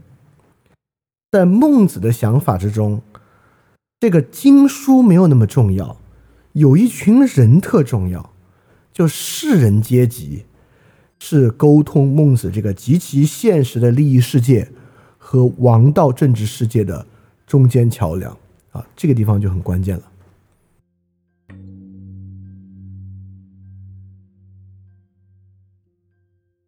首先啊，我们来看那个现实主义利益是怎么变得模糊的。比如说，孟子首先构造了很多极其现实的情境，在这些情境之下，你没的利益可考虑。就比如孟子这句话很有意思啊，说孟子说。人之所以拥有德行、智能、技艺、知识，常常是因为灾患的缘故。那些孤立无援的大臣、地位卑贱的庶子，他们操心劳神，生活不得安宁，忧虑灾患很深，所以能够通达事理。但我们也知道，孟子说“生于忧患，死于安乐”嘛。因此，孟子在这里说：“你看啊，这些真正，如果我们就这么对比。”真如尧舜的人怎么样如尧舜的呢？是因为他们灾患的缘故。好，第二句，老百姓为什么会归服仁政啊？就像水往下流，野兽往旷野跑呢？是因为有人赶着他们。水生啊，把池鱼赶来的；水獭在水里赶着鱼走呢；鸟雀在森林里飞来啊，是猛禽在赶他们。谁让商汤和周文王、周武王得到百姓的归服啊？是桀和纣。因此啊，天下君王爱仁德，那些暴君在为他驱赶百姓。正是因为暴君在驱赶百姓，即使不想统一天下，你都办不到。跟今天俄罗斯入侵乌克兰非常一样啊！我们知道，在疫情期间啊，这个泽连斯基的支持率已经很低很低了。实际上，乌克兰内部不管是说俄罗斯语的和说乌说乌克兰语的，实际上他们彼此之间隔阂也很多，没有那么团结。但这个俄罗斯入侵在后面一赶啊！这个民族的美德和团结想不出来都不可能，原因很简单，在这个位置之上没有现，就是在这个导弹往上飞、士兵走进城的情况之下，没有什么现实主义、政治现实主义利益可讲。同样，就和那些生活中遭遇灾患的人而言，那些孤立无援的大臣，没有什么党派可以做，党派利益可以拿，对他来讲没有政治现实主义。在这个位置之上，真正如尧舜的那一面才呈现出来。所以你看，之前大国可以搞变法，小国可以搞黄老，但那黄老真的搞得成吗？就像我们之前说啊，那小国夹在两个大国之间，你没有任何的资源可以跟他们去拼变法，你唯一能做的就是实行仁政，要么人民跟你一起搬，要么人民跟你一起抵抗到死。所以你看。这里与黄老所讲的“反者道之动”完全不一样。黄老这里反的是啥呢？反的是啊，很多事情要成就，你得反着来。也就是说，你要赢呢，你要想战胜啊，你就得先柔弱；你要想毁灭对方啊，就得先给他。但孟子这里也构成了一个相反，但反的是什么呢？这个反的，在我看来就要有价值的多，就是因为这种逆境。和这种忧患之境，让不管是墨家还是法家所讲的那个无道德的现实主义情况不可能。有很多时候，那个现实主义都可能，但在这样的极端情况之下，就是我说的那个好是唯一的选择。现实主义在战争时不可能，在大国争霸中的小国不可能，人在面对疾病的时候不可能。你看。疾病中有一句话，我觉得很有道理啊，尤其人得了大病，说你一旦得这个大病啊，你怎么做都是错。哦，我觉得这句话就揭示了一个东西，怎么做都是错，就证明你现在没有 trade off，你现在没有所谓的这个现实主义考量可以去做。所以你要么完蛋放弃，要么呢迷信黄老。当然，其实真正在最紧急情况之下，我觉得是没有人会迷信黄老的。要么呢，就能按照，就只能按好的方式去做。所以说，在很多情况之下，那个政治现实主义是没有的。我觉得这一点很重要啊。你看，我们都说啊，这个历史啊是胜利者撰写的历史。确实，你可以想象啊，什么马基雅维利主义？马基雅维利主义当然挺有道理啊。我们从古罗马的历史之中来看，马加维利主义是什么？但我们要先想。那个能够实行马加维主义，因为它是罗马呀，就像我们这边，哎，变法真好。那为什么能变法？那它是秦国呀，它是宋国，它变什么法，对吧？你是古罗马周边的一些蛮邦，你搞什么马加维利主义？因此啊，当世界历史是强权撰写而成的，假设真的有这么一种倾向，那这里面的很多政治学思路，尤其政治学思路。里面的所谓的政治现实主义，或者我们今天所说的这个社会达尔文主义，这是强者的主义，而而这个强者未必道德，当然也未必不道德。不管怎么说，它是少数强者的主义。对于大多数人，你跟那个主义没关系，就是说你想搞那个现实主义，你搞不了。因此，在你的位置上，你只能做好的事情，要不你就让自己完蛋，对吧？所以孟子揭示出了非常重要的一点，就是其他家派特别好谈的那个不需要道德形成秩序的现实主义状态，实际上并不是一个很寻常的状态。对于更寻常的大多数人来讲啊，王道仁政是他唯一可以选的东西。当然啊，也不是所有情况都那么极端，尤其啊，对于这个现代社会而言，呃，我们大家今天听这个讲座的绝大多数人啊。都不面对这种极端极端的忧患，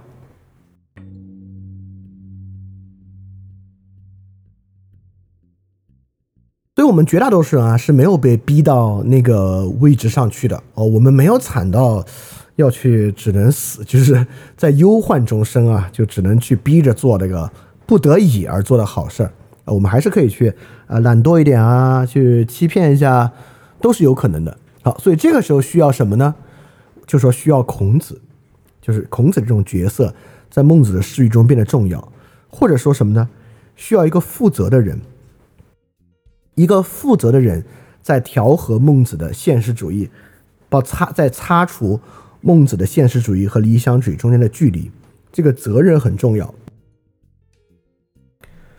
这个责任为什么重要啊？我们还是举孟子跟梁惠王的一个对话。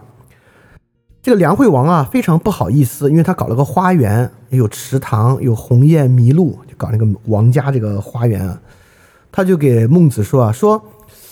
古时的贤者也有这种爱好吗？第一啊，他是在问贤者；第二呢，其实在问他自己，就是我有这样的爱好，你要不要骂我？他以为孟子要骂他，这个孟子回的是：不光说贤者有没有你这个爱好，只有贤者才有你这个爱好。如果不是贤者，都没有办法有你这个爱好。这听上去是一个特别中听的话啊！孟子什么道理呢？道理是说啊，《诗经》上就说了，要修建这样的花园、楼阁、亭台，这可不是一个简单的事情，又要测量，又要施工。但如果老百姓一起动手啊，很快就可以落成。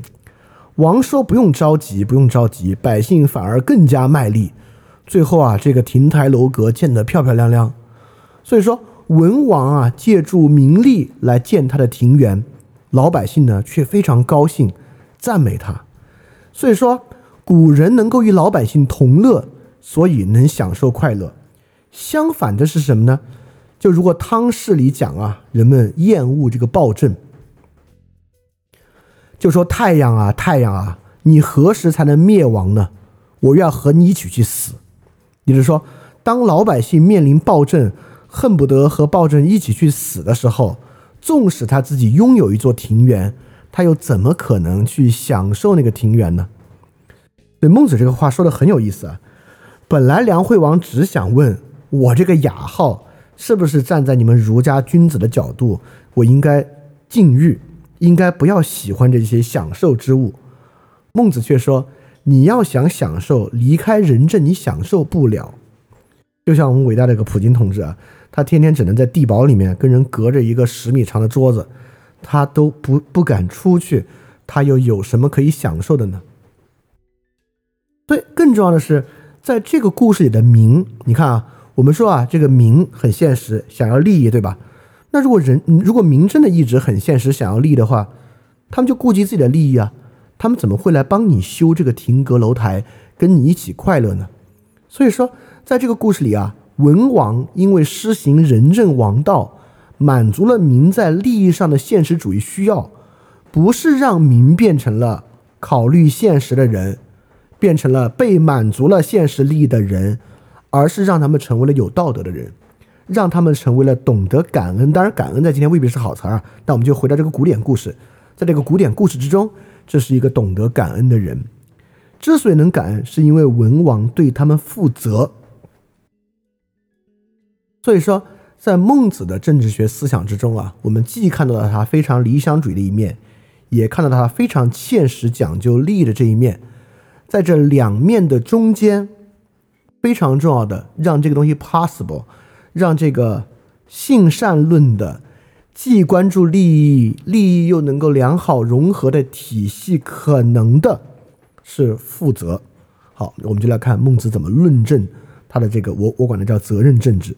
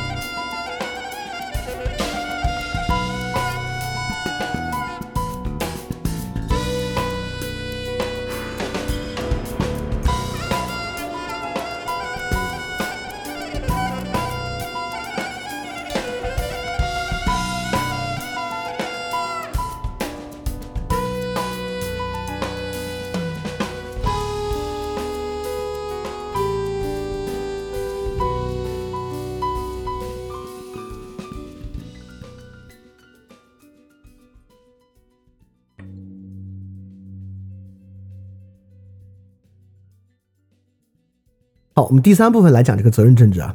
首先，这个责任政治当然指的绝对不完全是君主，所以我们刚才才说这个体系秩序的运行，重要的是孔子。就像孟子这句话说：“忠也，养不忠。”意思是什么意思呢？就说啊，中庸的人必须去教育那些做过分或者做的不及的人；有才的人必须去教养那些无才的人。所以，人人啊都希望自己有个好父兄。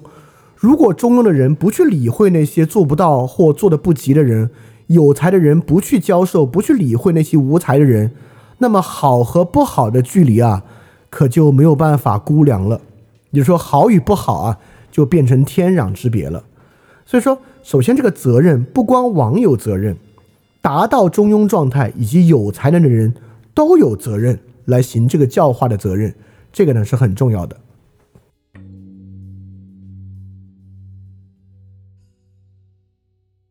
所以可见啊，责任在孟子的体系中很重要。而且这个责任呢，很多时候还不是说啊，呃，我们今天有人不喜欢，哎，是你来教我，凭什么你来教我呀？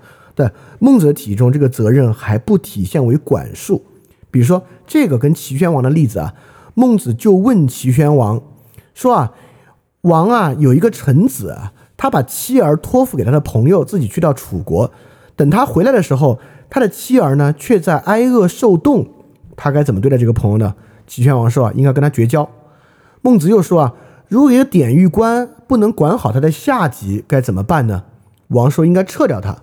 孟子就问他，那如果一个国家里面有人挨饿，治理的不好，该怎么办呢？那齐宣王顾左右而言他啊，顾左右而言他，也来源于这个孟子。所以孟子的意思就是说啊，你看刚才我们说该管该教化，听上去很威风啊，对吧？但这个责任另外一面很重要的就是，你要为坏事负责。孟子特别会举这些例子啊，下个套，给人套进来。尤其是个齐宣王啊，所以在这个例子里面，齐宣王就意识到了：哦，如果我刚才这些问题都问要惩罚的话，如果这个国内治理不好，看上去啊 得换我。所以齐宣王只能顾左右而言他。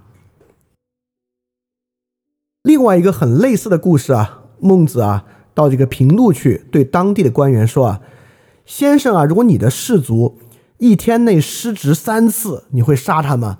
这个官员说啊：“你都不用等到三次，我就会杀他。”孟子就说：“那你想想，你失职的地方多不多啊？饥荒年岁，你治下的百姓年老体弱，死于沟壑之中；年轻力壮的只能四散奔逃，逃走的人有一千人之多。你你失职吗？”这个人说。那这些不不是我能力能做到的，对吧？意思就是说这是年份不好嘛，这不是我能做到的，那怎么办呢？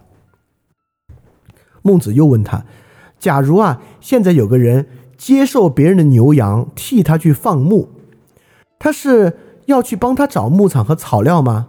如果他找不到牧场和草料的时候，他是要去把牛羊还给别人呢，还是站在那儿看着牛羊死掉呢？孟子的意思非常明白，就是说。你都说你的手下一天失职三次就要杀，然后遇到你的问题，你又说哦这不是我的能力能做的。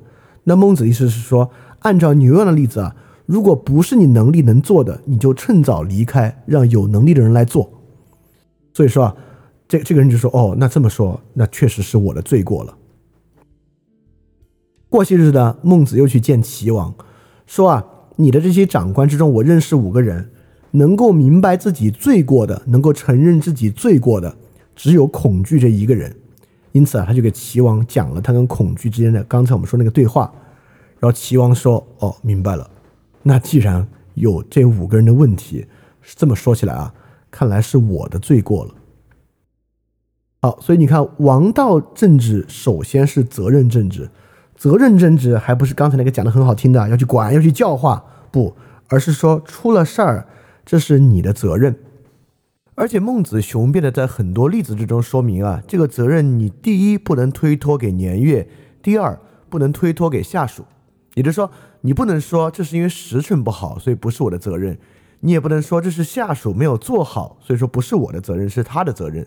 在这个责任政治之中，这个责任在孟子的很多例子，尤其孟子在给齐宣王讲他官员的例子之中，得到了很好的呈现。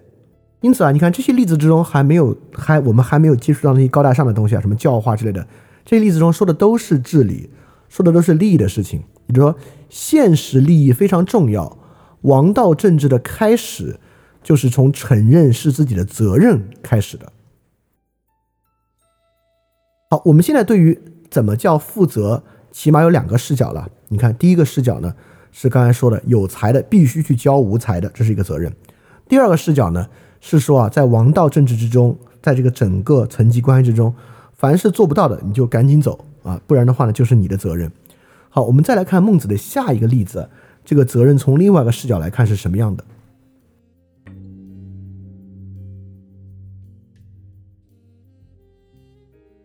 就孟子给一个人说啊，有个人叫彭蒙，他向后羿学习射箭，完全掌握了他的本领啊。他心想啊，全天下只有羿比后羿比自己射箭厉害了，于是啊就把他杀了。孟子说，其实这个事儿后羿也有罪。另外一个人就跟孟子一起的人说啊。别人杀后羿，后羿有什么罪？好像没有罪吧？孟子就说有罪，只是罪过不大罢了。孟子啊，就举了另外一个故事的例子，很有意思啊。就郑国啊去攻打魏国，魏国啊派一个人来追击他，就郑国打败了。但郑国这个人呢，就说今天啊我这个病发作了，拿不起弓，我死定了，因为我没有办法还击嘛。他就问给他驾车，因为你知道之前的那个车站车兵啊，有一个驾车人，有一个拿弓拿戟的人，他就问那个驾车的人，谁在后边追我啊？驾车的人说，追你的人是愚公之私。哇，郑国这个人说，行行行，今天死不了了。驾车的人说，这个愚公之私啊，是魏国最擅长射箭的人了，你怎么会死不了呢？这个人就回答。这个愚公之私是向尹公学的射箭，尹公呢是向我学的射箭。尹公是我教的，而且是个正派人，他所交的朋友一定是个正派人。很快啊，这个愚公之私就赶到他了，就问他说：“你怎么不拿弓跟我射箭呢？”这个人说：“不好意思啊，今天我生病了，拿不了弓了。”哦，愚公之私知道这个人，就说：“知道哦，我知道你，我是向尹公学射箭的，尹公是向你学射箭的。”我不忍心用从你这里得到的本领来伤害你，但是呢，今天啊是我的君主交代我办的事儿，我也不敢不办。所以他抽出剑啊，劈砍了一下他的车轮，把箭簇去掉之后，射了他几箭，就是把那个箭的箭头去掉啊，拿那个空杆子射了他几箭之后就回去了。孟子这个话的意思就是说啊，后羿之所以被这个冯鹏射死，就是因为他没有教好他。因此，这是他的罪。在教好的情况之下，如果你真的把一个人教好了，即使是他的学生都能够明白道理而不杀你，啊，这是要负多大的责，对吧？也就是说，网上确实有好多人骂我啊，所以从孟子来讲，他们骂我的很大程度上我有责任，但我真没这么好的心胸啊。你看，我经常能做到的是在朋友圈说，你看我如果我发现一个经常听饭店的人说了一些我觉得我觉得特别难以接受的话。我会说，你看我做节目做的多差，这个人听了他妈十几二十期饭店，还能说出这样的话，那真是我的失职。但我都很难说，你看有人有饭店听众骂我，他们被我踢了群之后，在网上那么恶毒的骂我，这里面我有罪。当然，我在准备这期节目之中啊，慢慢慢慢在咂摸揣摩这个感觉啊，揣摩这种责任的感觉，这还是很有意思的。这是另外一个角度来看这个责任。还有个角度啊，比较简短。孟子就说啊，我现在才知道杀死别人亲人的严重性。杀死别人的父亲，别人就很可能来报仇，杀死我的父亲。虽然啊，我的父亲不是我杀的，但你仔细这么一想，其实啊也差不太多啊。基基本上，你去杀别人的父亲，导致别人来复仇杀你的父亲，跟你自己亲手弑父，其实这么一想也差不太多。好，我为什么要举最后这个例子？最后这个例子很重要，就是弑父的例子很重要，是因为在今天，尤其我们今天来理解责任这一点是很难的。我们今天呢是一个个人主义社会，个人主义社会呢最好讲消极自由，就是我不被他人干涉的自由。所以讲责任政治，我们觉得啊你是王，你当然该负责任。但落实到我们每个人的生活之中，我们很难想我。还要为别人负责？《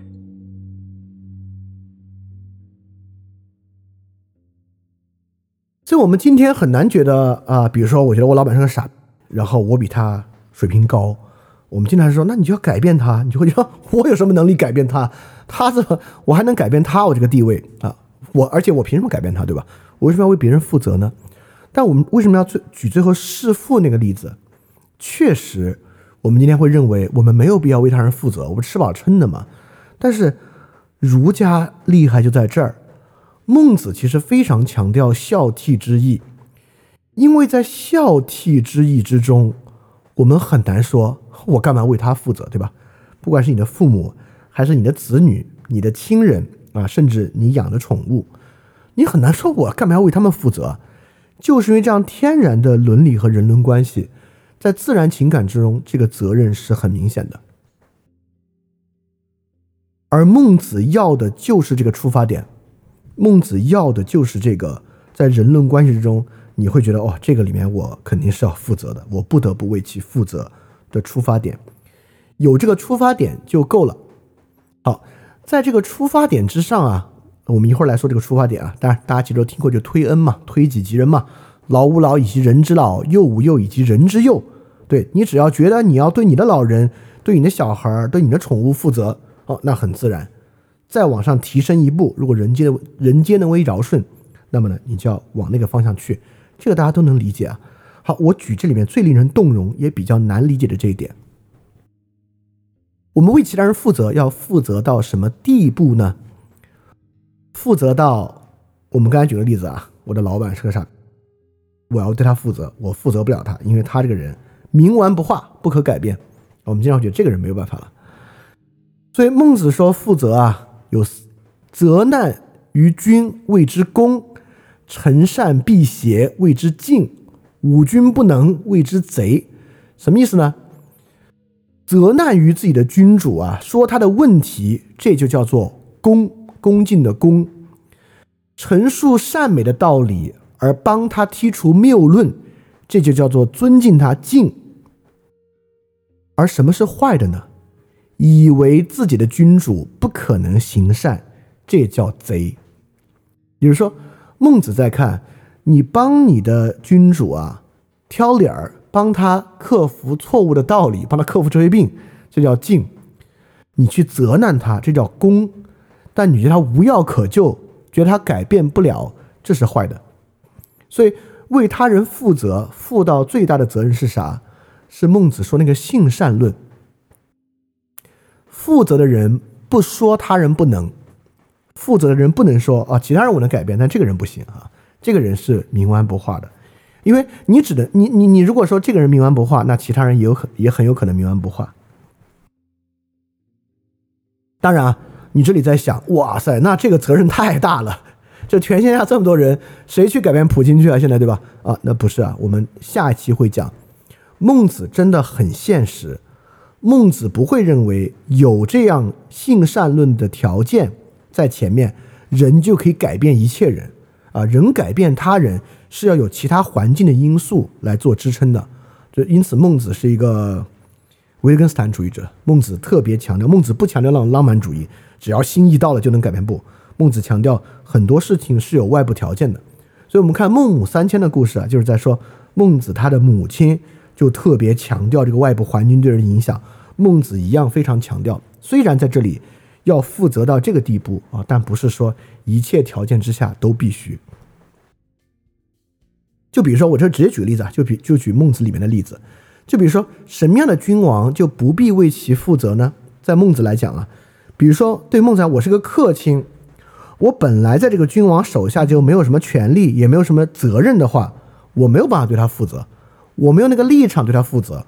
如果我劝他劝不动，我走没有问题。但如果比如说我是这个君王的亲戚，在那个宗族秩序里面，我就不能说啊，这个人无药可救，冥顽不灵，就不能这样说了。这就是个实际的例子啊。孟子特别强调环境对这个责任因素的影响，这个我们下期会详细说。所以在这里啊，这个责任政治要负责哪两点呢？这个责任政治，第一。站在君王角度啊，必须为民去营造合理的利益，相信啊，这些人在获得恒产之后，一定会生出恒心。第二，相信教化，相信他人在教化之下会做出超出普通利益的道德行为，啊，这就是对他人负责的两点了。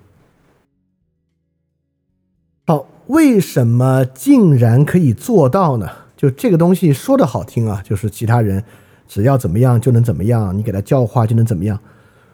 为什么人有这种可能性啊？这里面跟人性论高度相关了，尤其跟孟子的性善论相关。孟子说性善论，当然为什么善是有细节的论证的。我们要知道这个细节论证才非常重要。而这个细节论证啊，其实跟今天很流行的一个词高度相关，就是同理心。所所以，如如果我们非常同理心总结孟子啊，孟子就是同理心责任政治。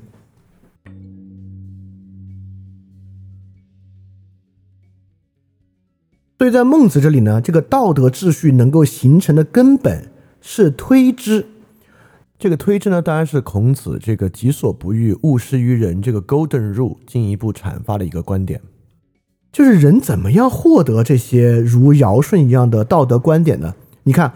我们之前已经讲过一个推知了，就齐宣王给他说：“哎，对不起啊，我这个人贪财好色。”孟子说：“贪财好色就对了，你自己贪财好色，你只要能从他推知到人民跟你一样贪财好色，你顾好他们的贪财好色，这就是仁政的起点。所以这就是一种典型的推知。所以说孟子就说啊，人人都会有不忍心做的事儿，只要把这种心思推及到他以前忍心做的事儿上。”这就是人，比如说啊，人人啊都不舍得自己的父母被骂，因此当他哪天骂别人父母，这是他以前忍心骂的，他把这个不忍心挪到那个忍心之上，这就是人。人人都有不愿做的事儿，推到他想做的事儿上就是义，什么意思呢？你看，我不愿意被别人压迫，不愿意被别人欺负，所以哪天我想欺负别人的时候，哎，我一想到啊，是啊，这就叫做义。所以说，人如果能把不想害人的心思扩展开来，那么人就用之不竭；人如果能够把不陷害他人的心思扩展开来，义就会用之不竭。如果人能够把自己不受人轻蔑的心思扩展开来，无论到哪里，他行事都会符合义。所以说有那句“老吾老以及人之老，幼吾幼以及人之幼，天下可用于长”。所以说，这就是最根本的原理。其实孟子诉求的就是同理心，推己及人的同理心。但这个刚好就跟我们刚刚做的那期 special 节目里面有关啊，就 special 节目里面讲这个同理心怎么阻断的，什么东西在阻断同理心的运行啊？这个挺有意思，大家可以去听一下啊。所以啊，这里面也就是说，为什么孝悌之义在儒家这么重要？虽然在孟子这里啊，已经不像孔子这里要把。长幼秩序、父子尊卑秩序扩展到政治秩序之中，没有这样的扩展关系了。但里面有一点依然很重要，就是连续之心。也就是说，我们都有连续别人的心情，连续的呢，当然就是跟我们有关的亲人、亲属和我们关心的人。先王呢，当然也有连续别人的心，智先王指就是古代的先圣们。圣人呢，也有连续别人的心情，因此才有连续天下的政治。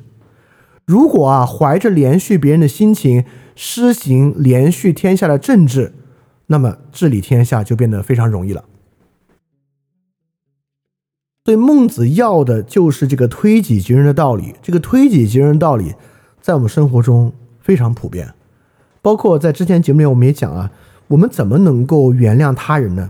其中一个特别重要的点，就是我们意识到自己也不是一个完美的人。你会觉得，如果我在那个位置之上啊，我未必能比他做得更好。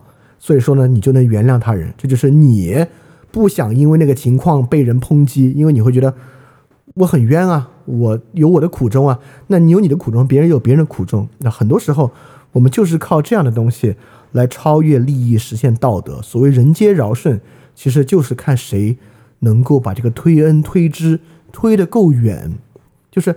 你能从家人身上推到朋友身上，推推到亲朋身上，已经不错了。能从亲朋再往远处推，那么呢，你这个东西就越来越接近尧舜。因此，在这个基础之上，推的是啥呢？孟子就有这个四端说啊，这个四端说呢，就是同情、羞耻、退让、是非。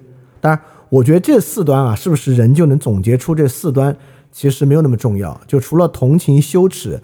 退让是非之外，是不是有别的？这四个是不是形成了逻辑的全集啊？这没有那么重要，就孟子又举了四个例子而已。所以这四端说呢，我们就可以说，这是孟子所讲这个同理心政治的一个根基。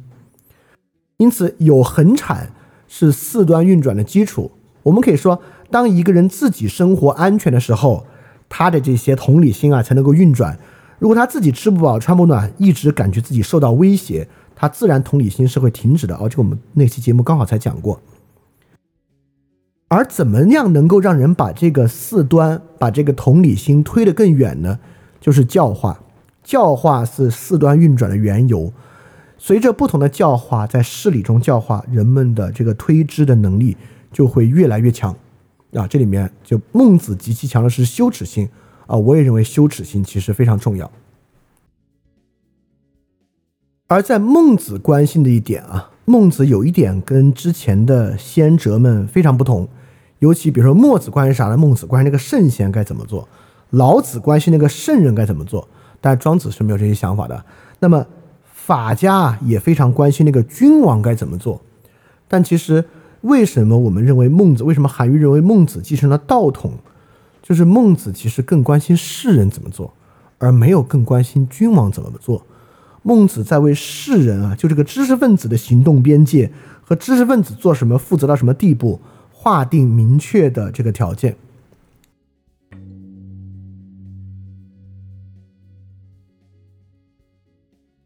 所以在孟子各个章句之中啊，他经常来对比三个人，就是伯夷、柳下惠和伊尹啊，这都是先秦时期的三位士人。那伯夷，伯夷叔齐，我们都知道。伯夷呢，就是特别清高。伯夷怎么做呢？不是他的理想的君主，他就不服侍；不是他理想的朋友，他根本不结交。他不在坏人的朝廷里做官，也不跟坏人说话。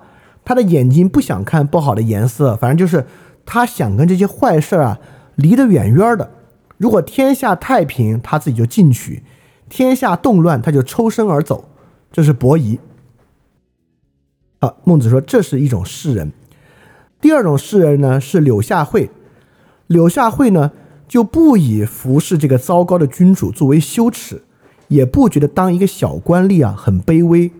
他入朝做官呢大大方方，不会隐藏他的贤能，也会依照他自己的原则办事儿。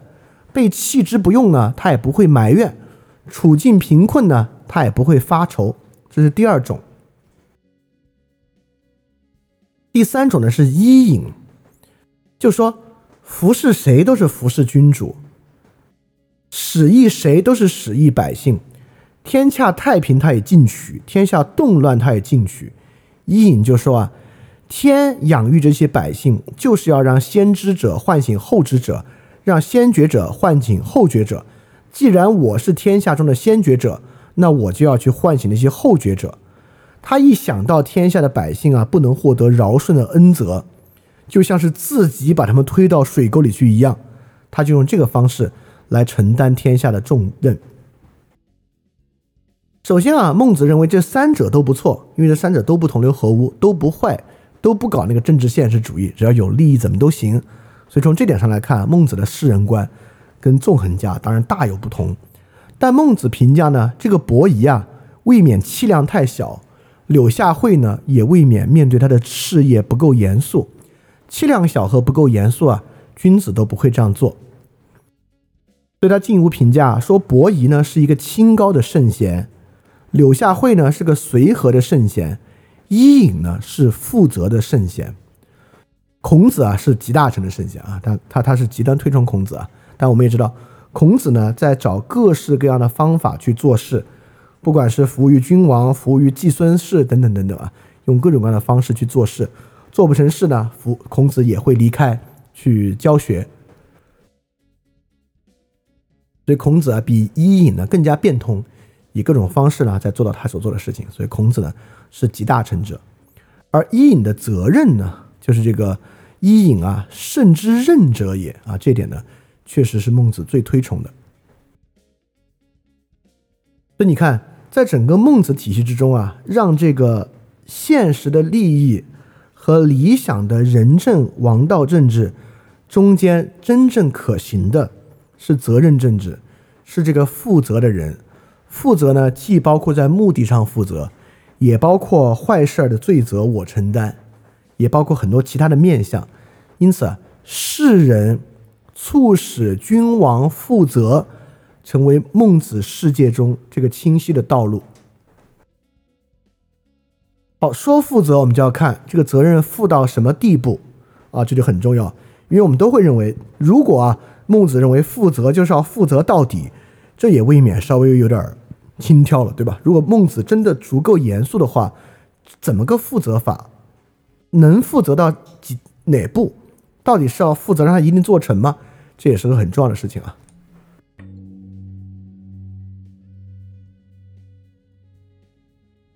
所以怎么个负责呢？第四部分我们就来看看这个问题啊。就比如说孔子真负责吗？孔子交给后儒手上是一个被改造的新天新地吗？不也还是个烂摊子对吧？孔子这么负责，不也没有能够挽救礼崩乐坏的世界吗？所以你们说要负责要负责，就能负什么责呀？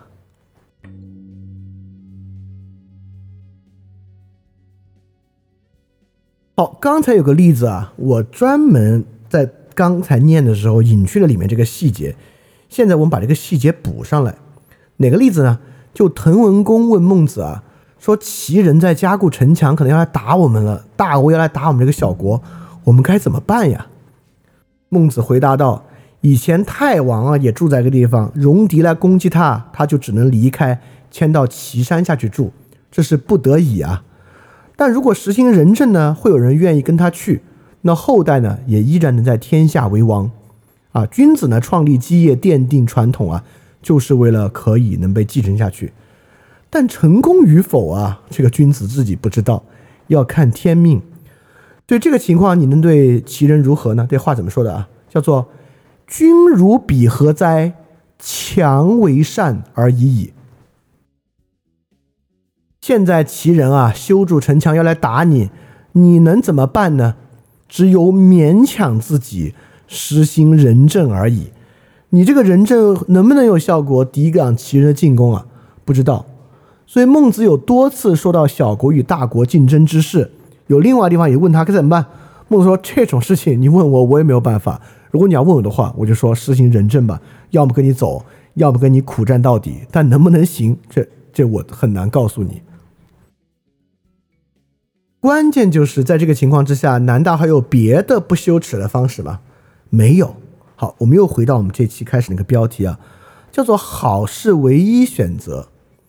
所以说，人能够负责到什么地步？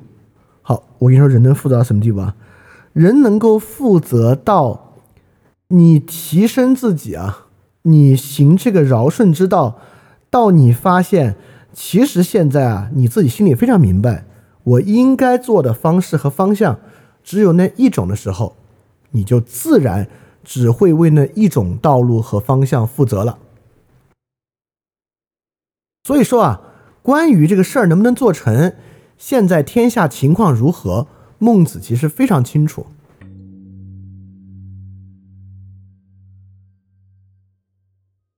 孟子就说了：天下有道的，道德高的驱使道德低的。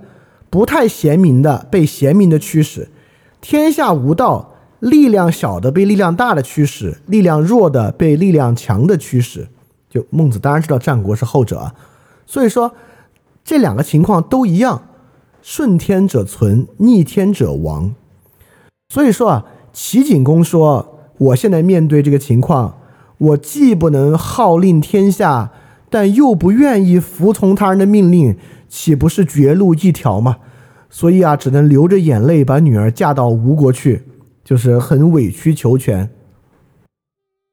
如今啊，小国以大国为师，但是呢，就是被他驱使，但又羞耻于服从他的命令，怎么办呢？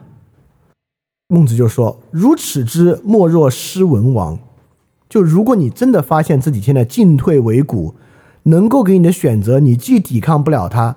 你又以服，就是以受他驱使、听他号令为耻的话，你只有一个办法，就是实行仁政。所以说，怎么负责法呢？你明白现在天下无道，但你也有了羞耻之心，你又不想羞耻。但现在不管是你自己主动想负责啊，还是你是齐王，你现在不得不负责。所以说，剩下那个唯一的道路就是那个所谓的理想主义的道路，或者说是那个好的道路。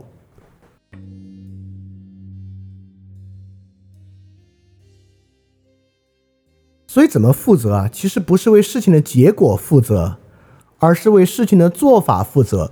就像孟子说啊，尧舜他们的仁德根本就是天性，他们顺性而为就是仁德的。商汤、周武王的仁德是修身而回复到天性，他们没有那么好了，他们要修其身而回复到天性，举止仪容啊都合于理。这个呢，就是他们的德行很深了。所以说啊，我们哭死者而悲哀。不是哭给活人看的，就意意思说，不是为了让别人尊敬我们，要获得那个利益，依据道德不违法，不是为了谋求官职，言语真实，不是为了让其他人知道我们行为端正。这一点特别像康德所讲的一个道德律令，就是说，君子啊，就是按法度做事，按对的方法做事，其他呢，等待命运安排罢了。当然，对的方法不是说没有任何策略可讲啊，不是说一条道走到黑的意思。这里面有很多可讲的，但是我觉得，我我给大家举一个我自己的例子吧。从这个自己的例子上，我觉得挺有意思的。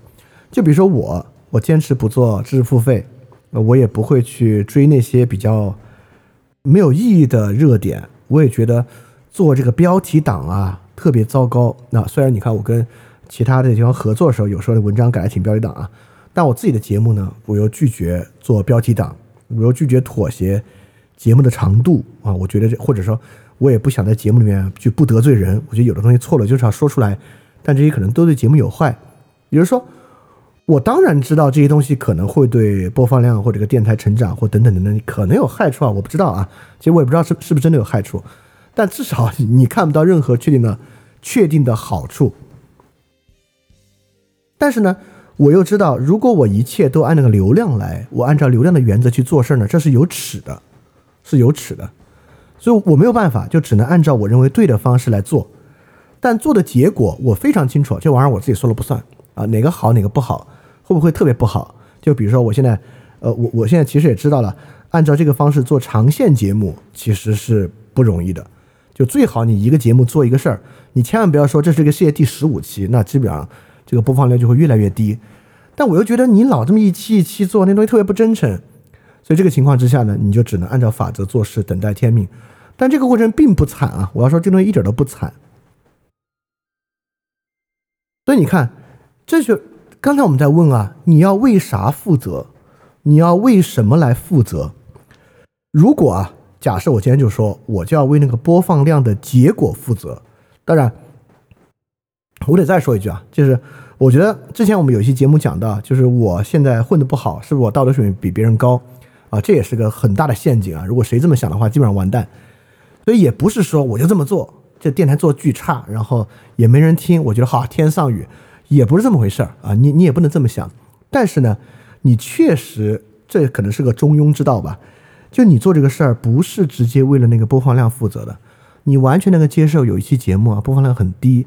但你知道这是一个对的事情，这是一个好的事情，而这个事情你负责的是什么呢？你负责的不是那个结果，你负责的是我坚持在以对的方式做事儿。哦，这点真的很重要啊！这点，这点我不知道重不重要，但这点在孟子的思想体系之中非常重要。在孟子的思想体，尤其我们下期讲到这个孟子的心智之学那个智的部分。跟这个呢就有非常直接的关联，啊，而而而而这个呢，对于成为一个君子啊，可能是所谓所谓的养浩然之气啊，是一个很核心、很核心的东西。所以在这里，这个负责我们可以看到有两方面，一方面呢似乎是一个理性选择，这个负责呢是按法度做事；另外一方面呢，我们也说啊，尧舜其实是顺性而为，包括养浩然之气，这个负责呢似乎也是一个特别顺性而为、依本性而为的事儿。所以这两者的交叠点在哪里呢？其实就是孟子四端说里面那个羞耻心，也就是说，如果你做事情怎么叫以负责的方式做事儿，你以不羞耻且不后悔的方式来做事儿，这个对有些人来讲呢，已经成为他的心性；对有些人来讲呢，是一个需要使用道德去判断的事儿。当然，我觉得在今天啊，尤其是事情变得越来越复杂，对于绝大多数人来讲，怎么样才算不羞耻？怎么样才算不后悔？那件事情呢，是一个需要知识、需要智性的事儿。所以在这儿呢，又有一点点的一个努斯的意味。它既是一种直觉，也是抱有智性在其中。而这个东西才被称为负责。而这个负责本身呢，又与羞耻之心，又与这个基本的人性观产生了很多关联。所以我觉得可以从这个角度来理解这里面的张力。好，接下来下一段啊，这个万章也问孟子说啊，就说呢，有人就说啊，这孔子在魏国的时候都是住在一些宠臣家里面，想去求官的，是这样吗？孟子说不是这样，这都是好事之徒编的。他在魏国啊，没有住在宠臣家里面，就像有人还给孔子施以诱惑呢，说如果孔孔子住到我的家里面，魏国的世卿之位、卿相之位就可以得到了。子路啊，把这个话告诉孔子。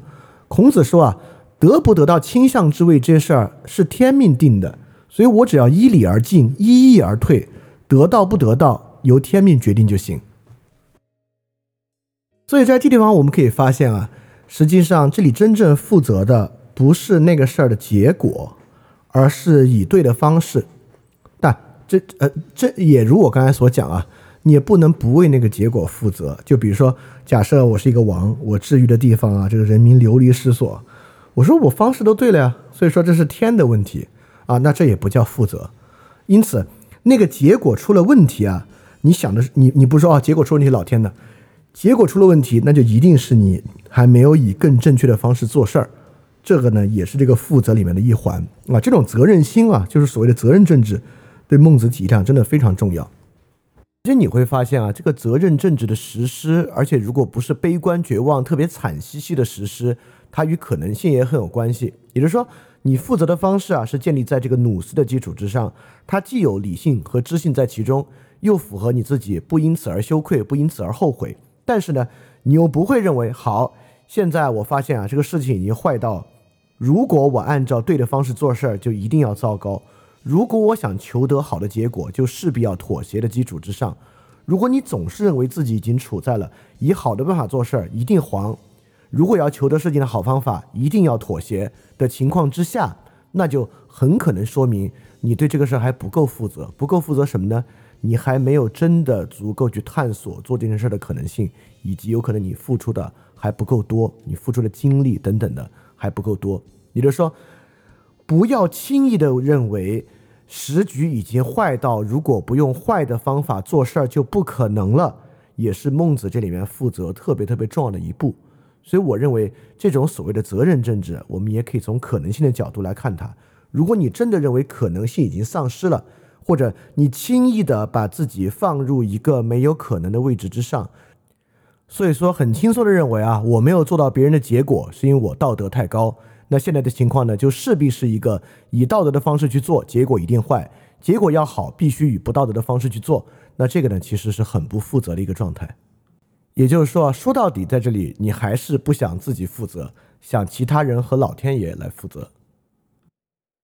但我也来转过来，因为这越听越沉重啊，这个责任真是太重了，我根本担不了。那我举另外一句话，孟子说啊，说话不合实际，没有什么好结果。但如果说话实际得不到好结果呢？那阻碍贤者禁用的人要承担责任。你看，孟子在这呢，又在说一些把责任推到别人身上的事儿。我们知道孟子不是一个温文尔雅的人，我们下期讲就会讲到孟子脾气超大，经常啊把事儿搞不成推给环境，推给别人。当然，这里面我不认可所有的，我觉得有些地方孟子就是在推卸责任。很多地方，孟子没有像他自己所讲的一样如如此负责。当然啊，我也必须说，我不认为有人能够像这样负责。这样负责是一个尧舜的状况，我们只能逐渐更多的负责就很不错了。但确实如我所讲，在孟子的思想之中，尤其是对于理本身的灵活运用和事情最终结果成就的环境论。非常重要，所以我说，在这角度上，孟子很像是个维特根斯坦主义者。所以下期我们要去讲，这个责任没有那种压到人出不了气的地步。一方面呢，我说的戏谑点啊，一方面呢可以推给天命，第二方面呢可以推给环境和他人。但怎么个推法？怎么怎么个推法是在孟子体系之内君子合理的推法，这是很重要的一点啊。这个我们下期要去详细讲。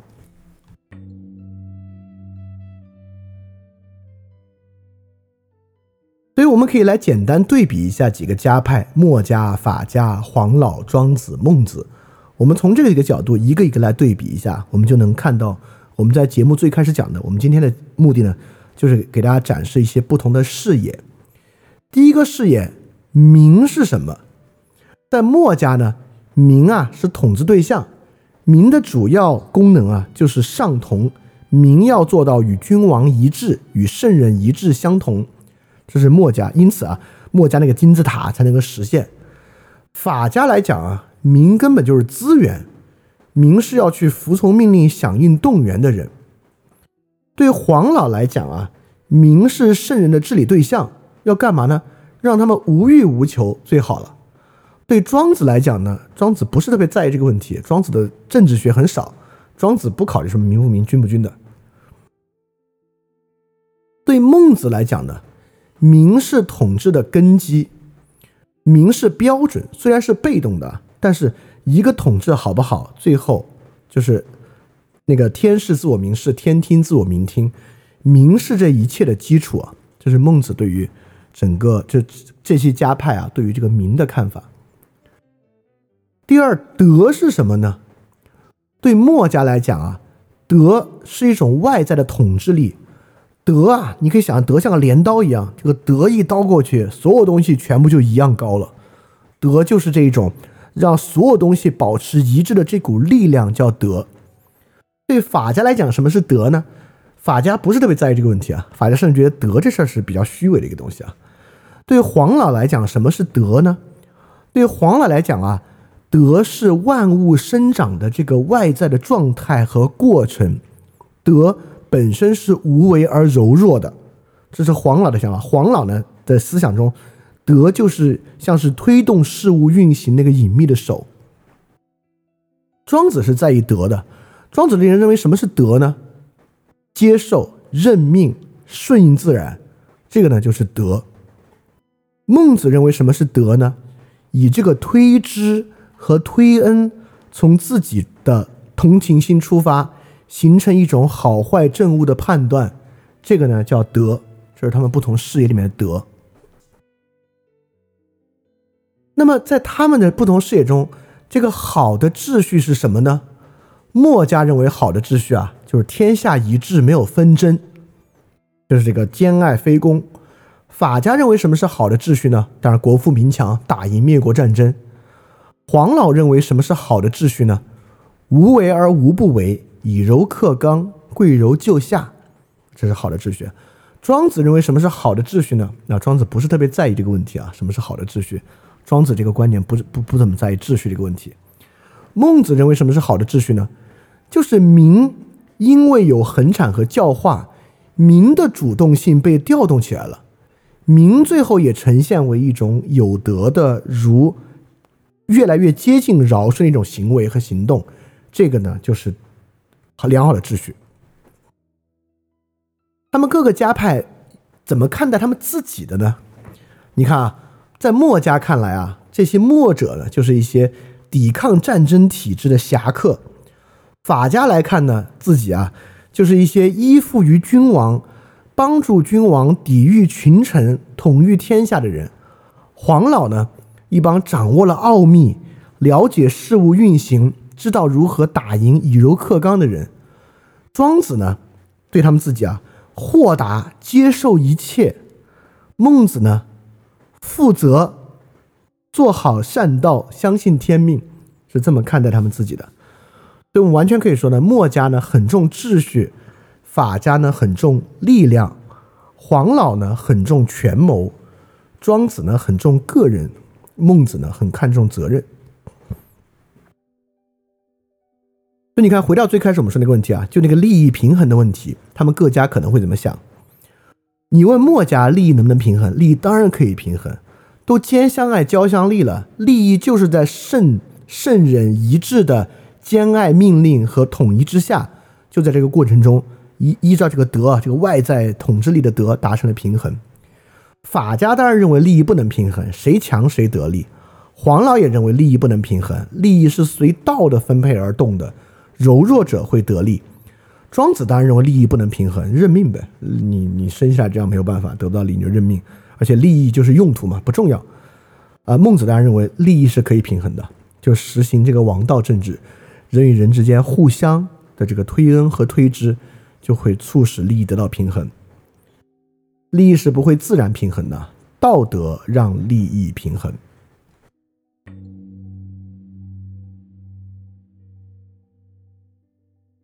所以孟子呢，确实用这个王道的政治学改造了儒家那种呃宗法自治的自治秩序。所以说，我们怎么看？比如我们论述啊，这个孟子的视野，孟子首先提出了非常理想主义的这个王道的政治论。这个王道政治论呢，就不同于孔子所讲那种在不同的人际关系之中，那个不同的同心圆各自自治的这么一个秩序。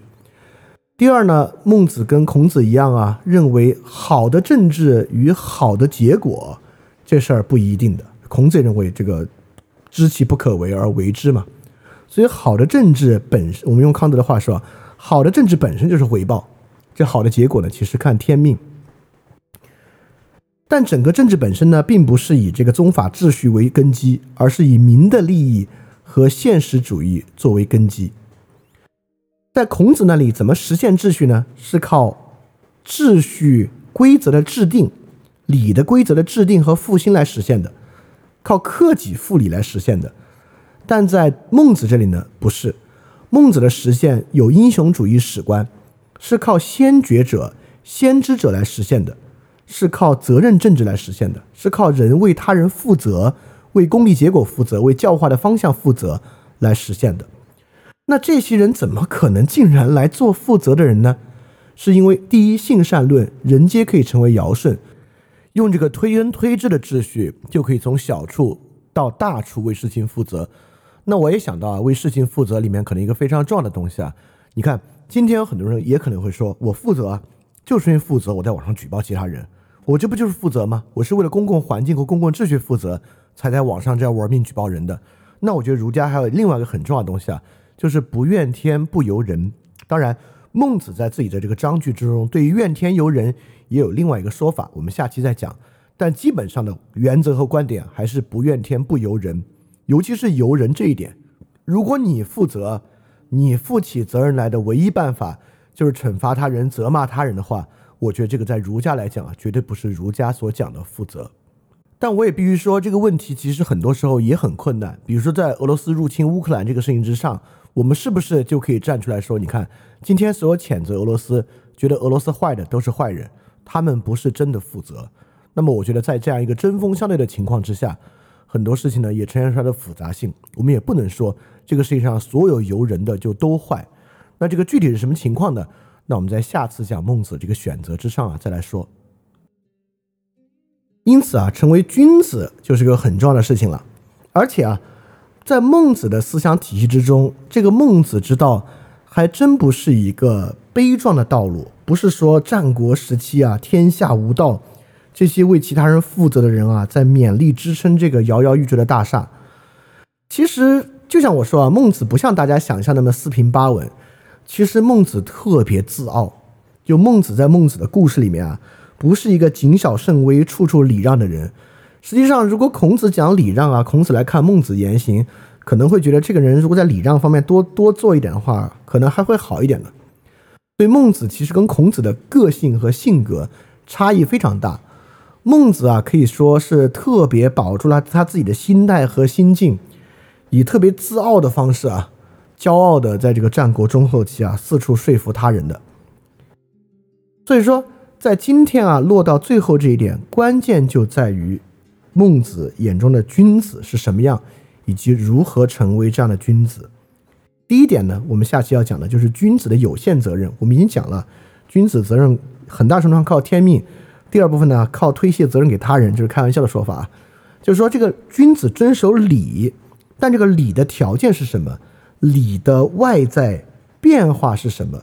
孟子如何克服孔子在宗法制度上的礼，转移到这种大一统的？呃，这王政之中，在王政之中，这个礼是如何获得一些自由的特征的。第二，在孟子的著作之中，极其强调孝悌，可以说孟子比孔子还强调孝悌这样一种德性。我们其实你读了刚才你也知道为什么，对吧？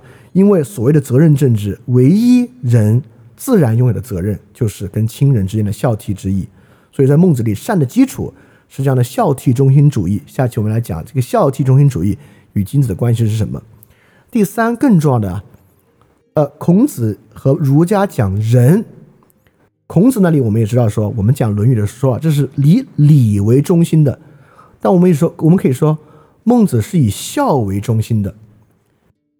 因此，仁、孝、礼三者之间啊，其实是存在着张力和悖论的。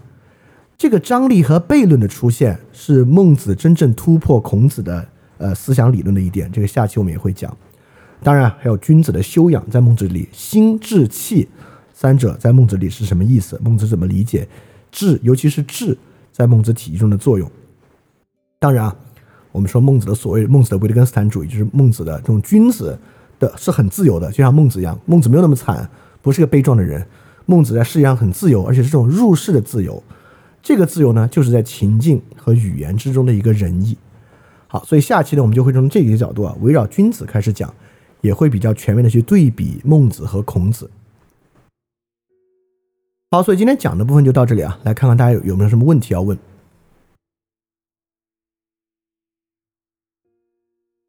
好，这个问题啊，问能够这样理解吗？就是孔子主要的言说对象是君。而孟子主要的言说对象是士，呃，实际上在孟子之前啊，很多人主要言说对象都是君。墨子主要在对君言说，黄老更是如此，法家更是如此。呃，因为站在说服一个君主的角度来讲啊，其实孔子跟孟子有很类似的这个人生经历，就是他们都是去过很多国家，游说过很多君主，当过这个君主的世卿身份的，也就是说。如果他们延续这样的路线啊，他们的主要说服对象是这个君主的话，他们自然啊，主要言说对象是君。但是他们有另外两个职责啊，他们两个都是教育家。孔子教自己的门徒，孟子教自己的门徒，在这一面上呢，他的主要言说对象呢也都是士，对吧？孔子也会跟子路、子贡，就孔子那面对士的言说还是有名有姓的，就直接那种对话也很多。我觉得这两者他们没有什么大的区别啊，但孟子的言说对象多一类人，这是孔子可能没有的，就是孟子是这个战国中晚期啊，我们可以想象，在孟子战国中晚期，不管是西河学派还是稷下学宫都已经很发达了。孟子还有一类言说对象，就是孟子经常在文章中提到的杨朱，就孟子是需要跟其他人辩论的，就孟子跟孔子不一样。孔子那个年代，儒学啊是天下估计就这一孤零零的，就这一股是中国轴心突破的第一支。而到孟子的年代，孟子需要跟很多游士言说。我们会发现，孟子里面有一句话，我记得是这样说的：说人学习啊，基本上会先到杨朱那儿去，后来会信莫迪，然后再往下读书呢，才会来我们儒家这儿。他这是抬高自己啊，说儒家很厉害。所以你看。孟子当时啊，应该说在争取很多其他家派的人，争取当时思想市场上的很多人，所以在思想市场上这帮人里面的言说对象呢，当然就是其他的游士。所以我觉得在自己的门生和这个政治游说之上，孔子跟孟子是高度类似的。但是在一个论辩环境之中，要雄辩的去跟其他家派的思想对抗，包括孟子这里，我就说他的很明显的在瓦解当时的政治现实主义。在这些角度之上，他是明显对着其他的事在论辩和言说的。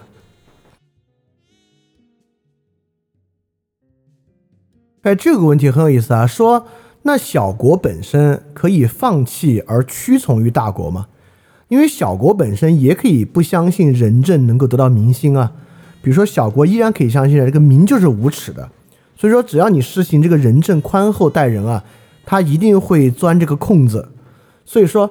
因为这个原因啊，这个王啊把自己当一个利益实体，你还不如屈从呢。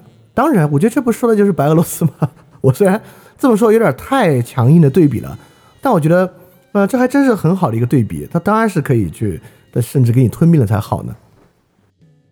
但你会发现这里面有两个特别重要的东西啊，你会发现一旦他不信任，他就会屈从，而屈从的一个关键，你会发现他在放弃负责，他在放弃对于民的利益负责，而更多的顾及自己的利益。在这个情况之下，有无数的小国会在这种时候放弃屈从啊。中国历史之上，实际上比如三国时代最后也很多啊，就是魏晋南北朝最后也很多。你完全可以不相信这个人证而去屈从，但这个情况之下呢，你就会放弃责任，你会从这种责任政治那个责任的位置之上退下来，你会不敢去承担那责任而去保全自己。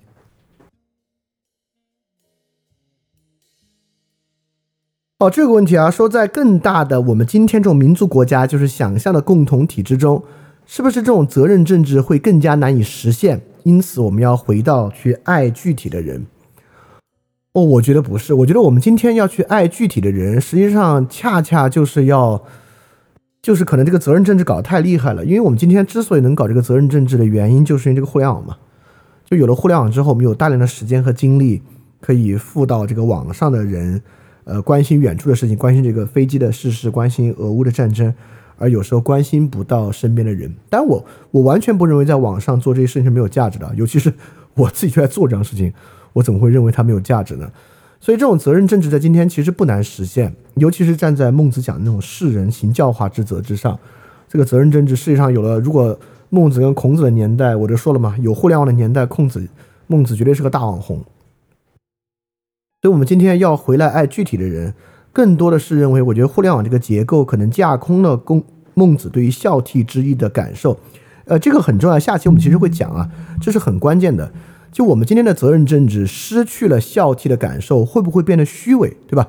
今天网上多的是那些夸夸其谈、谈那些大是大非的人，但为什么他们不行？为什么他们那样做不对？就是因为很可能他们那个背后是没有那种对于真正人的关怀的，所以才会说那种很残酷的言论。所以有可能就是这种孝悌之意的丧失，导致我们今天大环境中的责任政治变得空洞的啊。所以说是因为我我我感觉是这样的。好，呃，真又提供了一个特别好的一个视角啊，这我不知道，我给大家念一下，我觉得很重要啊，就就还还挺有意思的。呃，真也就是认可这个小国大国的思路，他说子产啊，确实子产是正国嘛，是小国突破的典型。唐诺写过一个《眼前》，这个书的名字叫《眼前》，就是呃，就是 I in front of the eyes，眼前。开头就讲到子产提到大国视野和小国视野，他觉得这个写得好啊。唐诺就认为大国就是傲慢粗俗，小国才有很多美好和复杂东西。哎。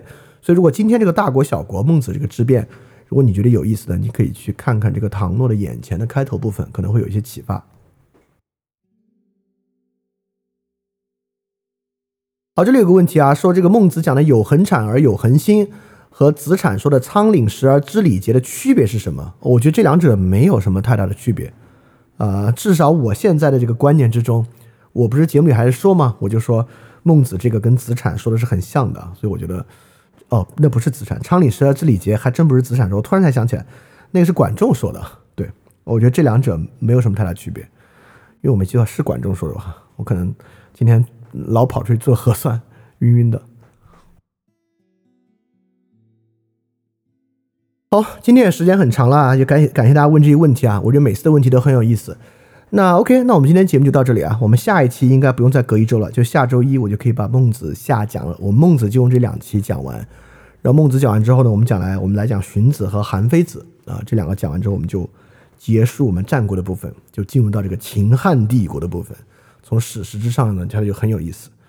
好，那我们今天节目到这里结束啊，我们下周一的节目再见，大家要记得敢去相信。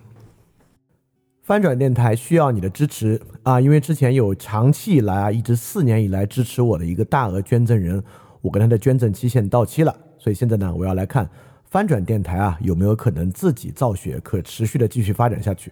但是翻转电台呢会继续保持非知识付费模式，不管是电台节目、文章、知识社群，都保持全免费的模式，也不需要接广告或者做定制节目的方法，能够保持独立的运营。所以，在这个背景之下，需要大家的支持捐赠。希望翻店呢这个创作机制可以保持下去。如果运气好啊，钱多于我自己的生活所需，它还会用于做事侠创作机制本身的创作补贴。所以说特别希望你通过 Patreon 和爱发电这两个平台赞助。如果你需要知道 Patreon 和爱发电的地址，请去 Show Note 之中看。好，谢谢大家了。非常感谢你收听本节目。如果希望每周一加入微信群，跟我们一起学习，提出问题，看到每次分享的 Keynote，可以微信添加“想借 Joy Share”，想借的拼音 X I N G J I E，Joy Share J O Y S H A R E，并说牛津通识读本，就可以被我们拉入群中，每周一起学习了。欢迎你来。